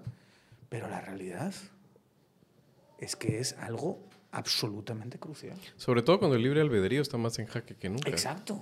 Está en jaque a nivel, digamos, desde las ciencias de, neurológicas del comportamiento. Está en jaque también, pues cuando, y hay que tomárselos en serio, tienes a todos estos economistas haciendo análisis sobre, en términos, no, no la historia del tipo que empieza muy pobre y, y- y tiene éxito, sino en términos puramente estadísticos. Y la mayor parte de gente que tiene unas condiciones malas, pues no es capaz de superar esas No es condiciones capaz. malas, Sí, ¿verdad? te condiciona. Entonces te condiciona y al revés, ¿no? Los que hemos tenido condiciones muy buenas de salud, de alimentación, de educación, tenemos unas herramientas que nos ayudan eh, eh, para tener éxito en, en- en- en la vida. Tenemos hijos que van a tener esas mismas circunstancias o mejores, que a su vez tienen éxito en la vida y eso se perpetúa de alguna manera. Eso para mí es una de las grandes preguntas que como liberal, sin dejar de serlo, te tienes que hacer y tienes que abordar el problema de la desigualdad, el problema del libre albedrío, el problema a unos niveles eh, individualistas, eh, neurológicos, psicológicos y demás. Porque, digamos, Mises en gran medida lo, lo, lo desecha como, eso es... O sea, Mises cita a Freud, ¿va? Y dice, no, es, sí, sí, hay pulsiones, dice este tipo y tal. Pero a mí, no me, a mí me da igual. A mí yo sé que las subjetividades de cada quien y a partir de qué va, cómo se valora subjetivamente determinadas cosas, ya construyes tú eh, la economía Ese y es el de los sistema. grandes debates de este tiempo, ¿verdad? Es, es el tema precisamente de si te seducen o no los argumentos de Steven Pinker, que te dice que el, el constructo civilizatorio es perfectible y te dice, hemos ganado esto en estos términos de calidad de vida o de mm, igualdad de condiciones sin haber cerrado esa brecha. Esa es una brecha, es un horizonte que tal vez nunca lo vamos a cerrar. O si te tiras eh, la crítica feroz eh, sin perspectiva histórica eh, y piensas que se podría y se le debiera exigir más a estas sociedades y que tienes que ser un radical respecto a, respecto a eso. Y es fregado porque te encuentras en este momento en el mundo en un montón de personas que sienten que los dados están trucados con los que están jugando y no tienen esa paciencia ni esa perspectiva que le puedes pedir a otros o que lo han estudiado o que son parte de las élites que obviamente pues podrían tener eh, por tener sus satisfacciones, eh, sus necesidades satisfechas, podrían tener un poco más de paciencia para que sucedan estos cambios. Es bien fregado en esto, porque lo que te crea es un montón de resentimiento y te crea precisamente el espejo que son esos movimientos de los autoritarios en alza y también los progresistas extremos, ¿no?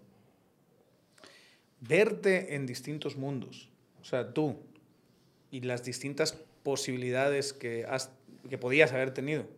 A mí eso me, me- me parece una exploración fascinante. Fascinante. O sea, Nietzscheana y también de... O sea, o sea, ¿qué tan distinto hubiese sido a lo que soy si cambian todas estas circunstancias? ¿Qué es lo que hace esta película eh, presentándote todas estas versiones de la mamá, ¿no? Esta versión de la mamá y esta, esta, esta, en esta se casa, en esta no se casa, en esta es exitosa tal, en esta no. Y luego ves que al final hay un hilo donde ella nunca está del todo feliz. nunca está del todo contenta, siempre tiene un nivel de insatisfacción determinado. Entonces, eh, eh, ¿qué tan libres somos? ¿no? ¿Qué tan libres somos de, nuestras circunstancias, pero también de nuestra naturaleza? Y esa naturaleza la puedes contestar de muchas maneras. La puedes contestar desde la perspectiva biológica, pero también la puedes contestar como la contestan eh, otras corrientes, desde la perspectiva psicológica o, incluso, incluso algunos desde la perspectiva religiosa, de que tienes un alma que de alguna manera es, es inmutable, ¿verdad? Eh, y, que, y, que, esa es tu naturaleza en sí misma. Y, ese, y esas otras circunstancias están sujetas a eso que eres tú en esencia. Y que pese a que eres tú y tus circunstancias, el tú no deja de ser algo que se mantiene de alguna manera constante. Que es como te lo responde, creo yo, la película. Sí, a mí me parece interesante dos momentos en los que, digamos, el, tal vez el, el, voy a empezar por el último, que es cuando ya en la escena final ella decide como un poco, no me importa nada, estoy feliz con lo que soy, ya me di cuenta a través de todo este desmadre anterior que estoy bien ahorita y que pues voy a hacer lo que tengo con lo que, lo que puedo con lo que tengo. Pero creo yo que el breaking point de eso es un momento en el que estando en las versiones exitosas el esposo y la esposa, que en ese momento en esa versión no estaban casados, él le dice ahí algo así como en otro universo me hubiera gustado solo eh, doing taxes, taxes and laundry with you, ¿verdad? Que es el original, que es el escenario original. Ajá, que es el escenario original y, y, que, y que es donde, donde ella, digamos, empieza a aceptar que lo que tiene está bien, que sus circunstancias... Pues, sí, porque el escenario original, los dos son bastante infelices. Sí. En ese, en ese que desea el exitoso, los dos son infelices. Eh, ella eh, está un poquito harta de su vida y él está pensando en divorciarse. Que es bien contraintuitivo porque al principio, a la primera vez que sale la versión exitosa de ella y te cuenta la historia de que ella decidió no irse con, con, él cuando iban a abandonar a su familia y que por eso se volvió exitosa, uno el primer pensamiento que tiene es, lo hubiera dejado, pues. A mí me recuerda esto a esta conversación sobre esa, que es el, el, el, uno de, las, de los temas de la película Milan Kundera y la insoportable lealtad del mm. ser y la poca paz que podía encontrar Tomás verdaderamente con la vida que estaba llevando y las posibilidades que podía tener de, de, lo otro, que es como el abordaje de Kundera de la, de la levedad que le llama a él, ¿verdad? Tan frustrante. No lo había pensado. Sí. Sí. Creo que por ahí va. Libro recomendado, por cierto. Ese es de, los libros, de mis libros favoritos de todos los tiempos. Ahora bien, el final de la película no sé si resuelve este dilema. A mí me parece mucho más interesante el dilema que el, que el, que el, que el cómo, cómo, lo resuelve, que al final no deja sí. de tener ese tinte hollywoodiense de... Todo sale bien. Sí, feliz. que al final pues aceptas siempre, y, y, y, de alguna manera conocerte, y por eso es todo a la vez en todas partes, ¿verdad? Es conocerte en todas tus versiones potenciales, millones y millones de ti mismo eh, eh, en distintas circunstancias conocer todo esto y asumirlas a la vez hace que tú aceptes esta, en donde empieza la película, de una mejor forma. No sé si, si, si iba a decir en la vida real, si te pasase eso de verdad, si eso eh, sería así. Yo lo pensaba en un, en un, momento de la película en el que el, la versión del esposo que está saltando universos, buscando la versión de ella que va a salvar el mundo, se da cuenta que ella no es y le dice, me equivoqué, adiós, no pasó nada. Y en ese momento dice, ¿Por qué no soy yo? O sea, quiero ser yo, no quiero morirme ahorita y, o sea, decide en ese momento, voy a salvar el universo, los multiversos. Parece, o sea, re ese rechazo le hace ser la elegida, al final. Sin el rechazo quizá no, no hubiese sido la elegida. Puede ser. Que es una circunstancia en sí misma. Yo tenía en mi, en mi clase de sociología, eh, hace ya muchos años, cuando daba eh, esa clase en la universidad, les planteaba el mismo, es, yo, creo, yo siento que es el mismo dilema, pero al revés. Y es, yo pensaba en esta película que no me acuerdo ahora mismo cómo se llama, donde está Adam Sandler y tiene un control que, que va... Ah, que, puede, adelantar el tiempo sí. y poner pausa y sí, ya sé cuál es. Click. Click, se llama. Concepto explorado también Ricky Morty con mucho éxito. Va, pero esto, la pregunta, hecho, la pregunta que yo hacía es, si tú agarras un, si tú agarras un día y tú no intervienes en la realidad, no tienes capacidad de intervenir en esa realidad, pero de una forma real, o sea, de facto, no como si fuese una película ya grabada, sino que de facto tú le das rebobinar, o sea, le das hacia atrás en el día y le vuelves a dar play, ¿sería el mismo día o no? ¿Sería el mismo día? Esa es la pregunta. Pues no. No sería el mismo día. Al volver hacia atrás y darle play, ¿habría otras decisiones que se han tomado? ¿O sería lo mismo? Pues uno asumiría por teoría del caos que no, ¿verdad? Por teoría del caos. Pero si tienes una idea determinista de la realidad, dirías, Va a pasar lo mismo. va a pasar lo mismo. Porque no ha cambiado nada, tú no has intervenido en esa, en esa realidad. Entonces, ¿qué es exactamente lo que ha cambiado? Puede ser ¿Qué es lo que ha permitido el cambio?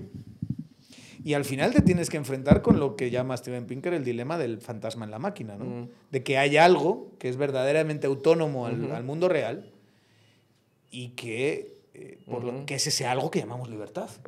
Que si no, no lo hay. Pero si, lo, si piensas que no existe nada que, que se pueda eh, conceptualizar como la- el fantasma en la máquina, como, como el alma o como Sí. algo que es ajeno, al final podrías argumentar que, es, que va a pasar exactamente lo mismo. Que el mundo es determinista y que al final te levantaste y tenías un reflujo determinado y tomaste un... Hay un candidato de teoría del todo física. Eh, o sea, hay tres fuerzas fundamentales que podemos, eh, bajo el mismo modelo, em, definir, y hay una que no. Ese, ese es el, el gran problema actualmente en las ciencias, es eh, que tienes el, la física clásica, que describe la fuerza de la, de la gravedad, y las otras tres las describe la teoría cuántica, ¿verdad? La mecánica cuántica. No hay forma de armonizarlas, pero hay una que se llama la teoría de los muchos mundos o la teoría de Everett, que lo que te dice es que todo el tiempo se está bifurcando en la toma de decisiones. eh, de, o sea, no quiero ahondar y mucho aburrir en esto, pero básicamente uno no sabe en dónde están las partículas subatómicas, especialmente eh, en los electrones o las que son aún más pequeñas, si no las estás midiendo y observando directamente. ¿sí? Entonces, el, para poder decir dónde están es probabilístico. O sea, tú dices, la probabilidad es de que esté aquí o está acá. Y funciona perfecto. Es la mejor teoría que hemos desarrollado los humanos con poder predictivo y descriptivo. O sea, realmente es muy exacta. Tiene errores, no es exactamente la realidad, pero es muy, muy potente. Pero el tema es que para, no se puede armonizar eso con lo que nosotros vemos a la escala natural de la gravedad. Y una de las formas de, de poderla armonizar es que eh, esa paradoja se resuelve porque todo al mismo tiempo está bifurcándose. O sea, el electrón sí tenía más probabilidades de estar aquí, pero también estaba aquí en otro escenario. Y nunca se comunica ese multiverso. Jamás. Entonces sí hay una posibilidad en la cual tú puedes estar tomando todo el tiempo decisiones y todo, el y todo está sucediendo al mismo tiempo. O sea, hay diferentes versiones de Daniel Herring y direcciones en las que se puede ver este podcast en, de forma casi infinita. Hay una parte muy breve, bueno, relativamente breve, de un libro que, que trata sobre eso que se llama Solenoide, el libro de Mircea Cartarescu. Es un escritor rumano que. A ver, la, la novela ha sido comparada con el Ulises de Joyce. O sea, dicen es el Ulises moderno. A la puta. Y hay una parte. A Digamos, mí es- me es- desespera el Ulises a, a niveles... yo nunca lo he leído. A Nunca lo he leído, pero el año pasado leí este libro. Es un libro enorme, 800 páginas. Finnegan's Wake es peor. Ese sí es... Yo, esa- a mí me yo me gustó. lo tuve que leer Ulises casi por, por, por, por orgullo irlandés, es decir, ¿no? Sí. ¿cómo puedo ser yo medio irlandés y no haberme leído esta Claro. cosa? ¿verdad? Entonces me lo terminé y dije, no, güey, hasta a punto de vomitar. Pero nos das... Perdón.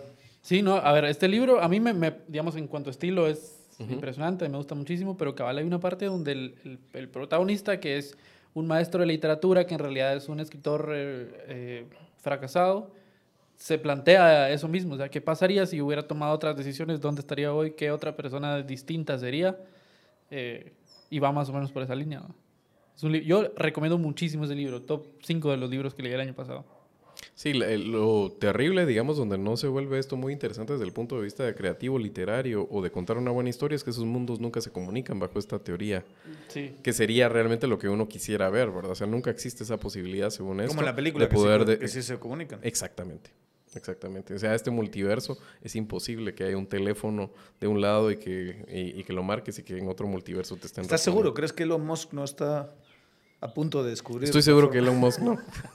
no sé si otros, pero él estoy bastante seguro de que no. A mí me hace mucha gracia esta, esta versión de Elon Musk que, que- que algunos tenían, o no sé si, no, si decir teníamos, de que el tipo era alguien que exploraba, digamos, los, los, los límites de, de las posibilidades tecnológicas de la historia y luego lo ves manejar Twitter y dices... Algo no cuadra. Y no, a mí me gusta mucho cómo lo caricaturizan en, eh, últimamente. Por ejemplo, en esta película de, de Glass Buen- Onion. Buenísima. En esa película es una caricatura total de Elon Musk, donde al principio lo ves y dices es el, el típico Visionario, genio, visionario, exitoso, millonario, lo que sea. Y resulta ser que solo es un gran imbécil, pues. Yo creo que Musk es más complicado que eso. Sí, obvio, sí, obvio. obvio. No es, no, no lo puedes meter nada más en la, en la, en la- la cajita de que es un imbécil, netamente, pero hecho sí ha vendido mucho humo. Sí es eminentemente alguien que el producto es él y, y lo vende y se lo compran. Tu- y los, lo los arruinando. subproductos, los subproductos deseables, uno quisiera, son cada vez un poco dudosos en cuanto a calidad, ¿verdad? Pero a, a fuerza de tesón sí ha podido hacer cosas interesantes o por lo menos que ha avanzado la causa. O sea, sin duda, él, aunque sus productos no son fiables, ha avanzado la causa de, por ejemplo, de los, de los ah, carros ah, eléctricos o de, de los viajes hacia otros mundos y poder terraformar. Sí lo ha avanzado. Pero digamos que no Yo, como lo él te vende y como al te- te muchos creen, ni la... Te voy a contar una, una incidencia muy personal. Mi hijo, que tiene eh, nueve años, recién cumplidos, y que está explorando los mundos del YouTube restringido para su edad, obviamente, pero lo está empezando a hacer ahora hace unos meses, se empezó a bucear en la propaganda eh, de Elon Musk. Y Mosquista. las cosas que te dice mi hijo que Elon Musk está a punto de hacer Ah, sí. son impresionantes. Sí. Pa- Papá, ¿sabes que Elon Musk? Él está con el tema de Elon Musk y el tema del, del fútbol. O sea, loco Mm. con, el- con los dos temas. Pero de repente te dice, ¿tú sabes que Elon Musk está a punto de que nos vayamos de vacaciones a Marte? A punto A punto, conseguirlo". Digo yo, mira, mi amor, no creo que a punto. O sea, todavía le falta un poquito para que nos podamos ir de vacaciones. No, papá, no tienes razón. Yo lo vi y digo, bueno, ya, que se, que se dé cuenta el solito que no, que no... Casi te van a decir, mira, en unos años te voy a enseñar estos tweets de cómo maneja una empresa bastante Sí. sencilla y, y la está arruinando. Aunque- Porque está arruinando Twitter. ¿eh? Sí. O sea, Twitter está cada vez, cada vez peor, la experiencia es cada vez peor. Sí. Yo creo que sí. No, ¿Tú sí, pues sí, pero iba a Desde morir, ¿o que- no? ¿No sentías tú ya que tocaba como migrar a otra cosa y que son los últimos coletazos y eso ya se, ya se sentía en el aire con Twitter? Es posible, sí, tienes, Sí. Tienes, tienes razón. Pero es como que O sea, hay que dejarlo ir. este está acelerando el proceso, digamos. Mira, Está- a mí me parece, por ejemplo, que en ese caso el rol que juega el cultural de, de que parezca cada vez menos repugnante la idea de terraformar otro planeta e irlo a depredar, es algo que nos tenemos que empezar a tomar en serio, ¿verdad? O sea, no te estoy diciendo que vas a ir a vacacionar a Marte como te lo está diciendo José, pero, pero, em, realmente somos, eh, o sea, el modelo es depredador, ¿verdad? O sea, hay que entenderlo. Entonces, el tema de si es ético o no em, ir a depredar otro mundo en lo que alcanzamos la sostenibilidad, hay que tener ese debate eventualmente. La posición de un Bill Gates, por ejemplo, es no, no podemos ni manejar los recursos de este mundo y lo estamos acabando, ¿cómo vamos a ir a otro mundo? Eh, a, a depredarlo. En cambio, Musk dice, ¿y por un- qué no? de- ¿Pero de- por qué no? Pero depredar un mundo deshabitado. sí, por ¿Y supuesto. por qué no? Oh. ¿Y por qué no? Pues esa es la pregunta ¿Cuál que es el hacemos. dilema Es que yo creo que es más complicado que eso. O sea, Obviamente que encontrar te- un lugar en el que se dan las condiciones para que haya vida significa que No, no, no. Musk. Musk está pensando terraformar, no hasta las condiciones. Donde es menos difícil esas condiciones trucarlas, ¿verdad? O sea, está crearlas, digamos. Eh, La propuesta de Musk es básicamente, ya no cabemos mucha, nos estamos acabando el, el- el pinche mundo. La idea del control de la natalidad es estúpida, va en contra de la innovación, en contra, digamos, de la dinámica de la economía expandiéndose todo el tiempo que es necesaria para que esto se Mm. Aunque él sostenga. tiene una cosa bien rara. Entonces hay eso, que irse a otro mundo y hay que terraformarlo y hay que, y hay que depredarlo. ¿Y, y- y qué? Eso es lo que plantea Musk. Él, él tiene como, como que, que quiere tener muchos hijos porque siente que tiene que, que, que su creatividad eh, esparcirla. Hay, Debe hay una tener algún tipo de ahí. complejo de superhombre nietzscheano, Mm. pero más allá de eso, el, el- el tema y lo que él plantea y que a algunos les puede parecer horrible es eso. Y yo creo que sí es una conversación a tener. ¿No? No sé si quieres tenerla ahora. Pues a ti no te pareció tan horrible, pero yo veo que sí, José Javier te mira ahora diferente. ¿Por Así como... con Desde qué- que dijo lo de Bad Bunny ya tengo un concepto. Pero es una cosa, ¿cuál, cuál es tu problema de irte a Marte y no sé? No, Terraformarlo. o sea, yo creo que ¿Por qué no? Hacer un poco de minería ahí, ¿va? Porque hacer minería aquí sí, sí tiene sus Te veo con más miedo de que dinero. Pero hacer minería en. Marte yo digo que no es tan polémico. Si se puede. Pues para Bill Gates sí. ¿Pero por qué? O sea, Porque no- dice que para éticamente entenderlo. nosotros estamos, eh, deberíamos de tener la capacidad o, o poder Pero eso de quién es. ¿Perdón? Eso no es de nadie. La, la idea de propiedad es una idea humana. Sí. Es una, es una construcción social. Ah, pero te lo pongo de esta forma, ¿verdad? O sea, la ventaja que tienen algunos países en este momento se va a trasladar al espacio. Y hay otros que están diciendo, no, eso no es ético. No es ético. O sea, la ventaja que tiene China y Estados Unidos, por ejemplo, en este momento, y que la trasladen al espacio, que haya propiedad eh, estadounidense, propiedad china en el espacio, es, es aberrante. Además, perpetúa la desigualdad de los pueblos. El imperialismo y tal. Bueno, sí, claro. ¿Cuál es el problema? No, no, no. O sea, más que. Rudyard Kipling está así sentado O sea, viéndolos así que- como más que el estos. Qué problema- sensibles son estas personas. Más que el problema, o sea, yo, digamos, mi, mi noción de, de- de propiedad es posesión, ¿no? La que siempre ha sido. O sea, ¿de quién es esto? ¿De quién es cuando te vas a, a la Pampa Argentina? ¿Cómo sé que que yo el dilema no contigo, es, pero- no es que, que el Marte no sea de nadie, pues el, el dilema es que las dinámicas que se replicarían para terraformar Marte serían las mismas Las que hoy consideramos políticas. antiéticas aquí en donde Yo, estamos. yo pues. estoy, yo estoy de acuerdo en grandes líneas en ese sentido con Mosco, con Daniel, que no le parece. Con la horrible diferencia idea, de que, pero de entiendo que aquí hay gente. Pero y sí no entiendo hay. el dilema, o sea, sí entiendo que es. ma- Y sí es una conversación a tener, no debiera ser Claro. nada más de echemos punta y qué. Ujú. Que es como lo quieren ver. algunos. Ah, hablando de tangente, yo no sé cómo hemos acabado, eh, acabado hablando de la moralidad de la conquista espacial. No, no lo, no lo, no lo- pero no te gusta, no les, espero que Por les guste cierto, esto. un mundo maravilloso y muy recomendable, que yo personalmente he accedido a él, lo tengo que reconocer, no sé si con, con eh, vergüenza o no, porque creo que esta es una forma bien interesante de acceder, es todo lo que tiene que ver con las dos novelas de Dune. No sé si Ah, han, sí. han leído esas novelas, yo no las he leído, lo que me he metido es a ver vídeos de YouTube y estoy en una en un trip exploratorio, en un viaje exploratorio del mundo de Dune y es impresionante. Sí. Y al final lo que hace ese autor, que no me acuerdo cómo se llamaba ahora, eh, eh, Frank Sí, Herbert, nos está diciendo ahí, eh, eh, Carlos, el gran Carlos Reyes. el gran Carlos que está ahí en tras bambalinas. Claro, muestra una idea imperialista de conquista del espacio. Sí, sin duda. Y una, y una, pero es que, es que las formas políticas así han funcionado siempre. Yo no sé si hay una alternativa a eso, no sé, Naciones Unidas o algo así, eh, eh, haciendo este tipo de cosas, una, una- una- un gran pacto coordinado de, de fu- de- de naciones Yo para que nos vayamos al haber, espacio, pero, pero es- pero digamos, este mundo de Dune, que es Pero la no película, esta, esta, es una, hay una película en los 80s y hay una, película nueva eh, que ha salido ¿Has visto, en, por en cierto, HBO. la Yo de los ochentas? la he visto la de los 80, sí. Y no es tan mala como tiene la a fama. mí me pareció fascinante. Sí. Me pareció fascinante. Me pareció. Esta me pareció, obviamente, estéticamente mejor. Claro. Eh, siempre pasa con unas películas, con las películas así antiguas, eh, de efectos especiales que te, que te dan gracia, ¿no? En comparación con lo que tenemos ahora. Pero supongo que dentro de, de unos años eh, a lo mejor les pasa lo mismo. eh, Pero igual con los la 80 experiencia. está hecha por un maestrazo, claro. Ahí lo, eh, lo que pasa es que en el tiempo en que la tuvo que hacer, que eran dos horas, algo tan ambicioso como es Dune, no, pues fracasó en ese sentido, pero tiene cosas bien interesantes. ¿Cómo se llama el, el- el- el director? Es el mismo director de Mulholland Drive, de Twin Peaks. ¿Cómo se llama este maestrazo del ¿El de los 80s o el de ahorita? El de los El, de- el 80. David. eh, no es David. eh, Carlos Reyes, sálvanos. ¿Mm? David, David Lynch, Lynch. ¿ves? David Lynch. Yo sabía que era un David. Em,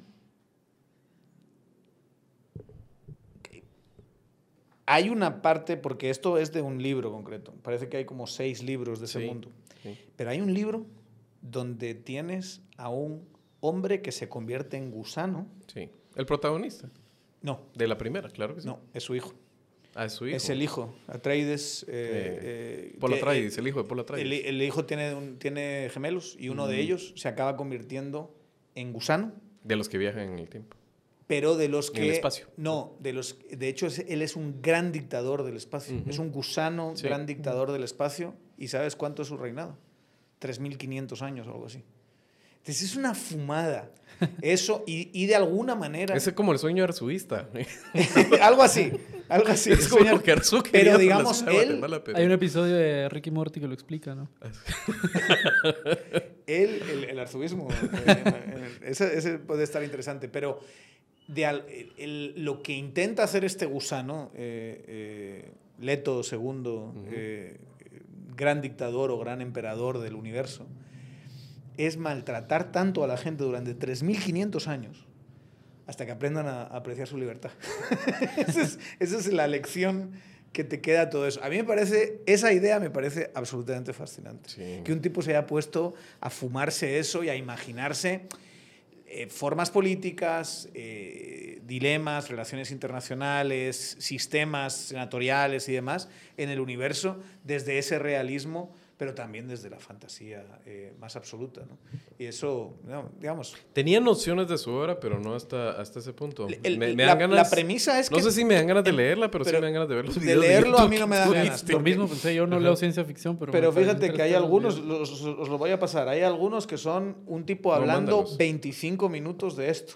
Uh -huh. ¿Sabes? Lo pones en YouTube, yo cuando hago cosas eh, más mecánicas me, me lo pongo ahí y es un mundo espectacular. Yo, y el tipo va explicando. Bueno, tipos, hay varios de estos. Es que hay unos frikis mucha en este mundo descomunal. Yo tuve mi etapa así, pero con George R. R. Martin, el de. Sí, claro. es un de, mundo también donde puedes bucear absolutamente, sí. ¿no? O sea, ahí sí. te puedes.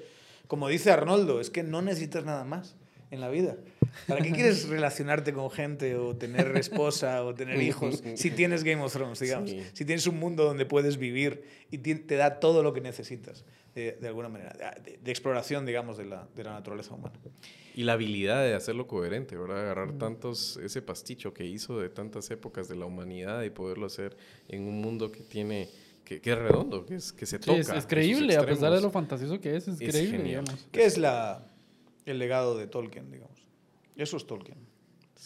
No, eso es Tolkien. El primero es Tolkien. No, hombre, el pero es que papá Tolkien, de todos pero es que estos Tolkien hace Tolkien. personajes Sí, pero- arquetípicos. No, eso sí. Es una hueva. Eso sí, pero el mundo Sí, eso coherente, sí, Eso sí. la historia. A mí el high fantasy siempre Sí. me pareció una hueva. O sea, la alta fantasía siempre me pareció un género de hueva, por lo arquetípico. El- entonces, no sé si realmente es eso lo que te, te logra hacer, porque estas formas de explorar ¿Quién eh, antes de modelos de gobierno, democracia... Pero que antes de Tolkien había, inventado, Pero eso no había lo- imaginado un mundo coherente en sí mismo. Eso es Star Wars, eso es... eh, eh, eh, ¿Cómo se llama el, el, el mago este? eh, el, el niño mago, ¿cómo se me ha ido? Harry Potter. Harry Potter. Sí, esta, esta, esta novela muy, muy elitista eh, llamada Harry Potter y las películas. eh, es, Por cierto que está la, la reacción ahora de J.K. Rowling, eh, la anticancelación, pero esa es otra tangente interesante a explorar. Sí, pero Ajá. digamos, ¿quién antes de Tolkien? Es Tolkien. Tolkien Es es, el Tolkien. papá de todos estos. Todos los que intentan. Es el papá del de Dune, De acuerdo. es el papá de, de- de- de todos los que dicen, bueno, aquí hay un mundo que tiene sus propias reglas, que tiene sus propios. Y yo quiero hacer de ese mundo algo coherente, algo que, aunque las reglas no sean reales. ¿No te parece que lo habían hecho los griegos con la ¿Dónde? mitología? Y en, en general las mitologías. Así... Ya se- ves cómo sí se convirtió en su abuelo, ¿no? Sí se- y, y vuelves otra vez a convertirte en tu abuelo, sí, señor. Eso ya se había hecho. No, eso ya se había hecho en, la- en- en las cuevas de Altamira. Pues sí, se, se había hecho. No, en pero las me retaste, me retaste. Quisiste hacer una pregunta retórica y me la tomé en serio. No, no, dijiste, no. ¿Quién lo había hecho antes de Tolkien? Pues sí, sí lo habían hecho antes. Pero ¿o te no? estás convirtiendo en tu abuelo. Eso sí. Y la verdad es que es una honra, ¿verdad? Pero sí, es cierto. Estoy envejeciendo. Desde la perspectiva de un novelista que lo toma Está como bien, Daniel. una... Nadie- o sea, nadie antes de porque todo. la mitología griega no es un fulano que se sienta y dice, bueno, mucha, me voy a inventar todas estas, eh, estas cosas. Desde un autor que hace ese esfuerzo, y es un esfuerzo de vida, porque todos estos fulanos, eh, R.R. Martin, este Herbert, Frank Herbert. este eh, esta chica estoy fatal J.K. con los Rowling. nombres, J.K. Rowling, estoy horrible con los nombres Eh, todos estos Stan es Lee. su vida es su vida hacer bueno eh, Lucas ¿eh? George Lucas. Lucas. Eh, es su vida se dedica exclusivamente casi a eso Sí. o sea tú tienes a gente absolutamente obsesionada Sí. con ese mundo explorándolo y demás y además es permiten que otros entren en, ese- en esos Sí. mundos. Por ejemplo, estos amigos que hacen videos de YouTube de horas y horas discutiendo todas estas ideas de todos estos mundos, ¿verdad? Y que se vuelven especialistas en ellos. Y toman su propia vida, ¿verdad? Es, es lo que ha hecho con Star Wars ahora eh, Disney, ¿verdad? O sea, ya no está en la cabeza de... Ya no está en la cabeza de Lucas. Sí. Bueno, el, el- el- el mismo. Y con resultados dice, igual. Te dice que él ve lo que están diciendo los fans de lo que va a pasar y, y se inspira Se también inspira. en las teorías eh, de esta gente. Eso es una co-creación, lo llaman, ¿verdad? Sí. Ma- Claro. Absolutamente maravillosa. Absolutamente maravillosa. Eh, nos hemos ido por 23 tangentes en este primer programa, lo cual es muy bueno. Era la intención precisamente para marcar el tono y decir, mucha, aquí vamos a hablar de casi cualquier cosa que se nos ocurra. Pero, Por ser el primero, aunque va, va a suceder esto a menudo, pero generalmente tenemos un tema y ese tema lo exploramos no con rigor, pero sí con un poquito más de hilación. No mucha, no nos vaya a pedir mucho porque al final de cuentas los culturales, y siempre lo hemos dicho, los hacemos para nosotros. Si a ustedes les gustan, ya Sí, es un es- pro- su es producto ganancia, más ¿no? que deseable. es ganancia. Eh, pero para eh, darle a, a la etapa final del, del podcast, darle un poquito más de estructura, desde que terminó eh, el programa de radio del que se deriva Tangente, que es Fíjese que, hasta ahora, ¿qué es lo que se han, han visto o han leído que les gustaría recomendar a la gente que nos escucha, que nos escuchan también muchos por recomendaciones? Yo, ya, ya han salido en esta conversación varias recomendaciones. Seguro que va a haber gente que se va a ir a ver Ricky Morty, seguramente va a haber gente que se va a explorar los vídeos de YouTube sobre eh, Dune, eh, seguro que hay gente que va a ver y si no la hay, me voy a enfadar, El Día de la Bestia, ¿verdad? De Alex Iglesia. Tienen que ver esa película. Es una maravilla de entretenimiento eh, sobre la venida del anticristo en, eh, en Madrid, Mm. en los años 90. eh, y, eh, y- y tantas otras cosas que hemos dicho. Pero si tuviesen que decir de, en estos últimos meses qué han visto, qué han leído, qué han escuchado, que les parece interesante, ¿cuál sería? La recomendación. Bueno, yo recomiendo un libro y un disco. El libro es El infinito en un junco de Irene Vallejo. Cuenta la historia de, de los libros. La idea, la idea del libro parece muy aburrida, pero realmente es una investigación bien profunda sobre cómo se creó el libro como objeto eh, y las implicaciones que tuvo. Eh, es, es un libro fascinante. Yo lo leí en un viaje que hice a Honduras por tierra. Fueron 18 horas, entonces desde que salí acá hasta que llegué, lo, lo leí en esas 18 horas de corrido de lo fascinante que me pareció ese libro. Te- te- solo una, perdón, una cosa. ¿Eh, ¿Agarraste un autobús o qué? Sí, vamos por trabajo y vamos en un bus. ¿En un eh, bus? Y son 18 horas. Sí, o sea, el, El Salvador fue rapidito porque las carreteras están bien, pero Guatemala y Honduras es un dolor de cabeza. Es impresionante, de verdad, con lo, Sí. lo pequeñitos que son estos países y lo cerca que están. ¿va? Es que una sean tragedia. 18 horas, es una auténtica tragedia. O sea, tú en Europa agarras en un punto y dices, me voy a ir manejando 18 horas y es que acabas en Sí. Ucrania, digamos. Sí. O sea, hasta empiezas en, en, el, en el sur de... Sí, pero no, digamos, léanlo despacio. Es un libro excelente, yo lo, lo recomiendo muchísimo. Y el disco, voy a pensar en algo un poco intergeneracional. Acaba de salir un EP que se llama Y Mario Soy Roberto gitano. viéndolo así Sí. como bien, bien. arriba. Mario Roberto está ahí en el cielo mirando y diciendo...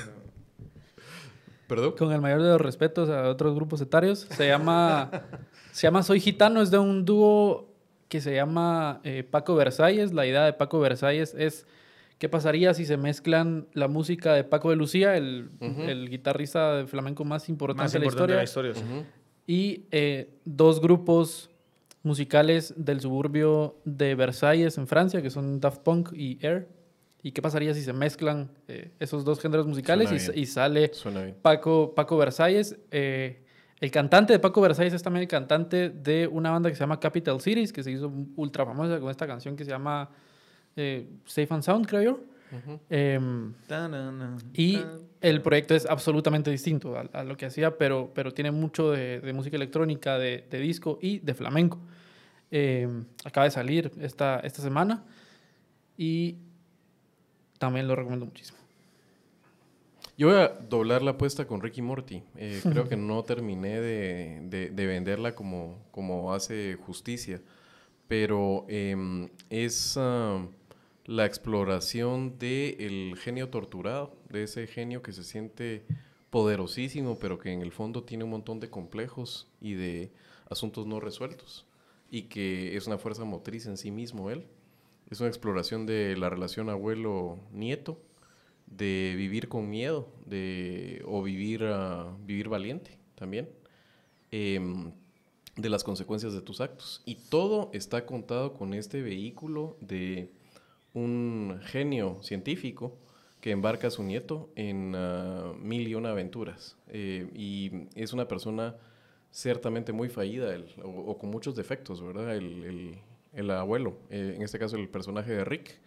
Em, su nieto Morty es como su brújula ética, sin ser él un dechado de virtudes éticas necesariamente, pero es eh, la persona que lo centra, que le recuerda la consecuencia de los actos, eh, el amor, la comprensión, la camaradería, eh, una exploración de las familias y, hay un, y es un arco muy bueno de personajes el que, el que desarrolla y bajo estas ideas verdaderamente absurdas que te da la libertad de pensar que hay mil mundos y mil formas de configuraciones del, mismo y que los puedes viajar mediante artilugios tecnológicos en un santiamén.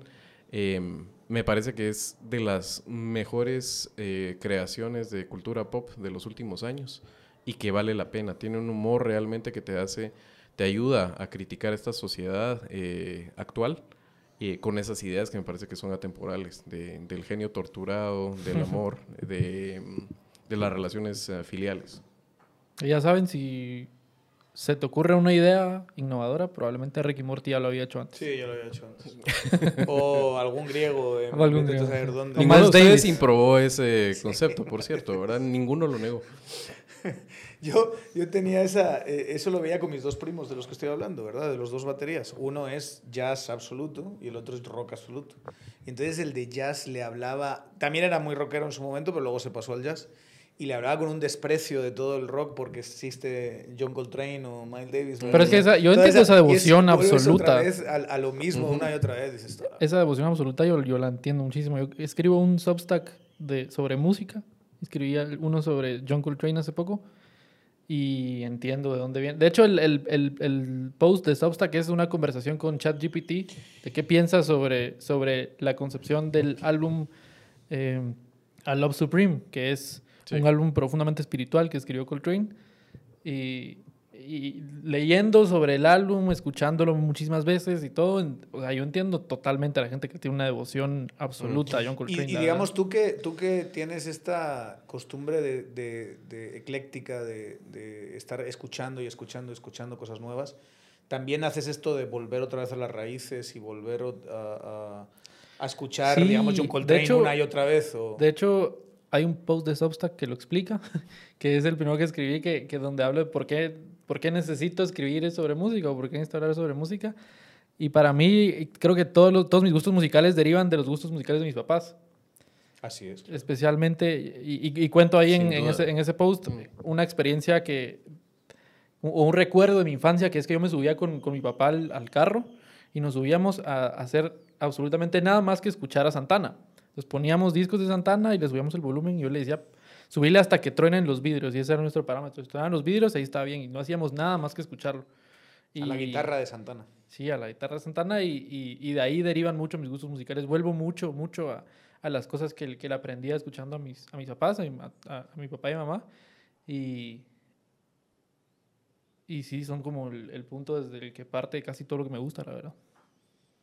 Y, y eso es, yo creo que es muy sano hacer las dos cosas, ¿verdad? O sea, no estar todo el rato buscando cosas nuevas, ¿verdad? Pero tampoco estar obsesionado con, el mismo, Con la misma música una y otra vez, ¿verdad? Que, que creo que existen esos dos arquetipos de gente que Sí. o está siempre buscando la liebre nueva que está saltando en otro sitio y no, no eres capaz de apreciar las cosas, o la gente que es, no, no, no, volvamos otra vez. No, no, eso no, no me, no me lo pongas, no. Ah, Ya es que eso lado. ya, eso ya lo hizo este, mira, volvamos a escuchar a este. No, pero este lo está haciendo algo nuevo. No, no, este, este es el que tienes que escuchar porque es el primero eh, que lo hizo. Y, y- y la verdad es que el arte, en cierto sentido, puedes argumentar que da igual quién fue el primero que lo hizo, ¿no? Sí, yo eh, recibí algún- un curso de escritura una vez con Eduardo Villalobos, el editor, y él decía, ¿qué, es, ¿qué te hace escritor? No te hace escritor publicar, ni siquiera solo el hecho de escribir, sino que escribir algo Bueno, Kedin Y O'Toole era un decirlo- escritor y nunca publicó, ¿no? Sí, claro. Es. No es eso, sino es que no importa lo que estás diciendo, sino que seas el primero en decirlo en la forma en la que lo estás diciendo. Es decir, eh, ya alguien había cantado merengue antes, pero vino Bad Bunny y lo hizo de una forma en la que nadie lo había hecho antes.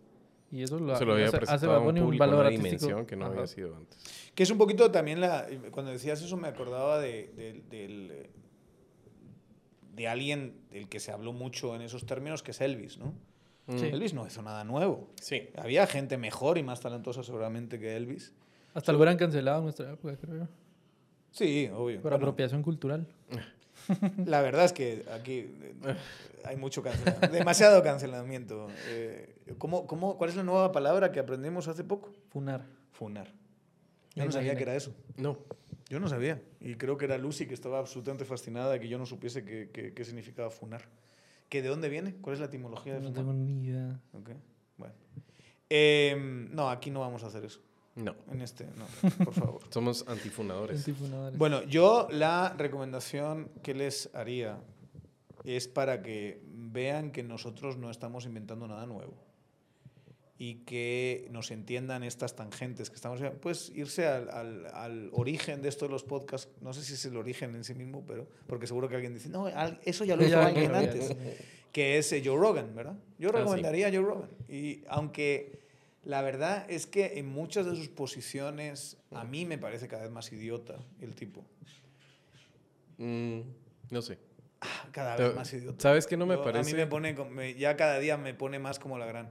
Porque tiene un problema de prioridades que le pasa a muchos gringos Sí, hoy en día. O sea, se centran en unos debates culturales Sí. tontísimos y se están olvidando del debate de la democracia, que es el debate más importante, creo yo, o de los más importantes en Estados Unidos, si, te, Sí. si te interesan todas las cosas a la vez en todas partes, como, como, como nos interesan a nosotros. Pero es maravilloso ver cómo él agarra una conversación y la lleva a 26 sitios distintos en, un, en, un, en, en el podcast, que es lo que yo siento que hemos hecho hoy aquí, porque hemos hablado absolutamente de... Pero casi tiene un todo. mensaje también muy potente, que, que por ahí fue cuando te dije, no sé, lo que estabas diciendo de sus últimas posturas. Y es a raíz de lo siguiente, para los que no han visto a Joe Rogan. Joe Rogan em, es de los que son escépticos de las vacunas y em, eh, si el virus tenía un origen de Del adentro del laboratorio o si había sido de una especie a otra fuera del laboratorio, etcétera.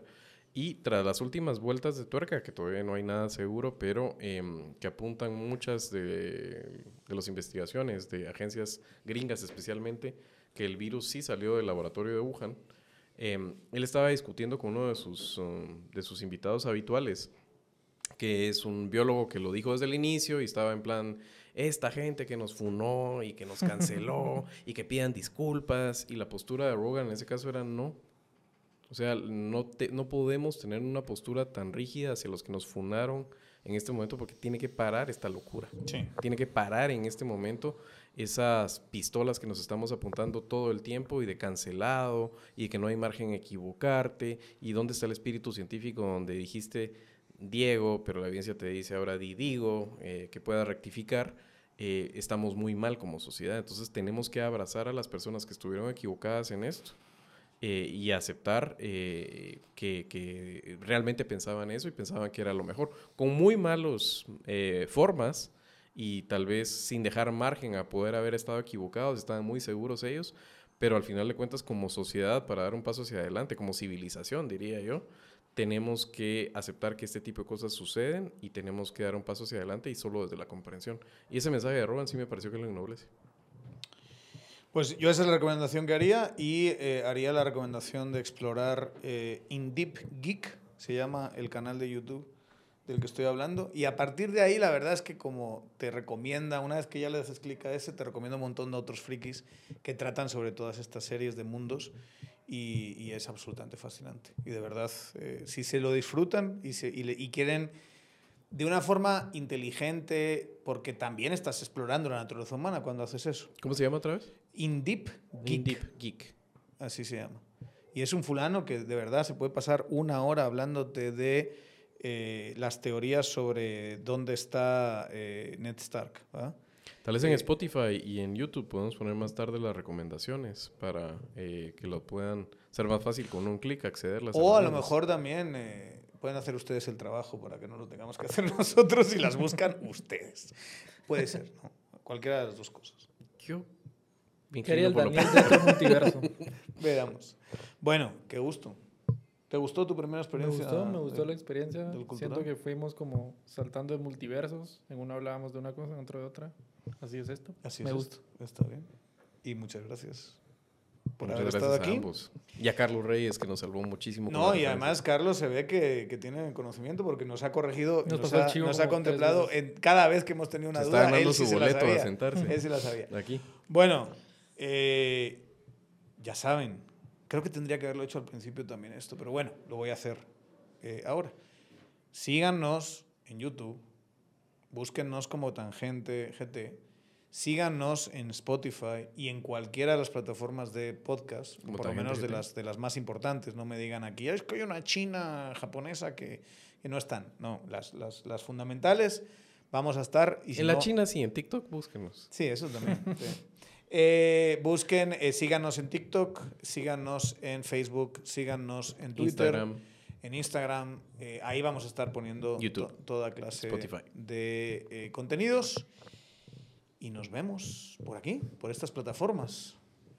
Chao. Adiós.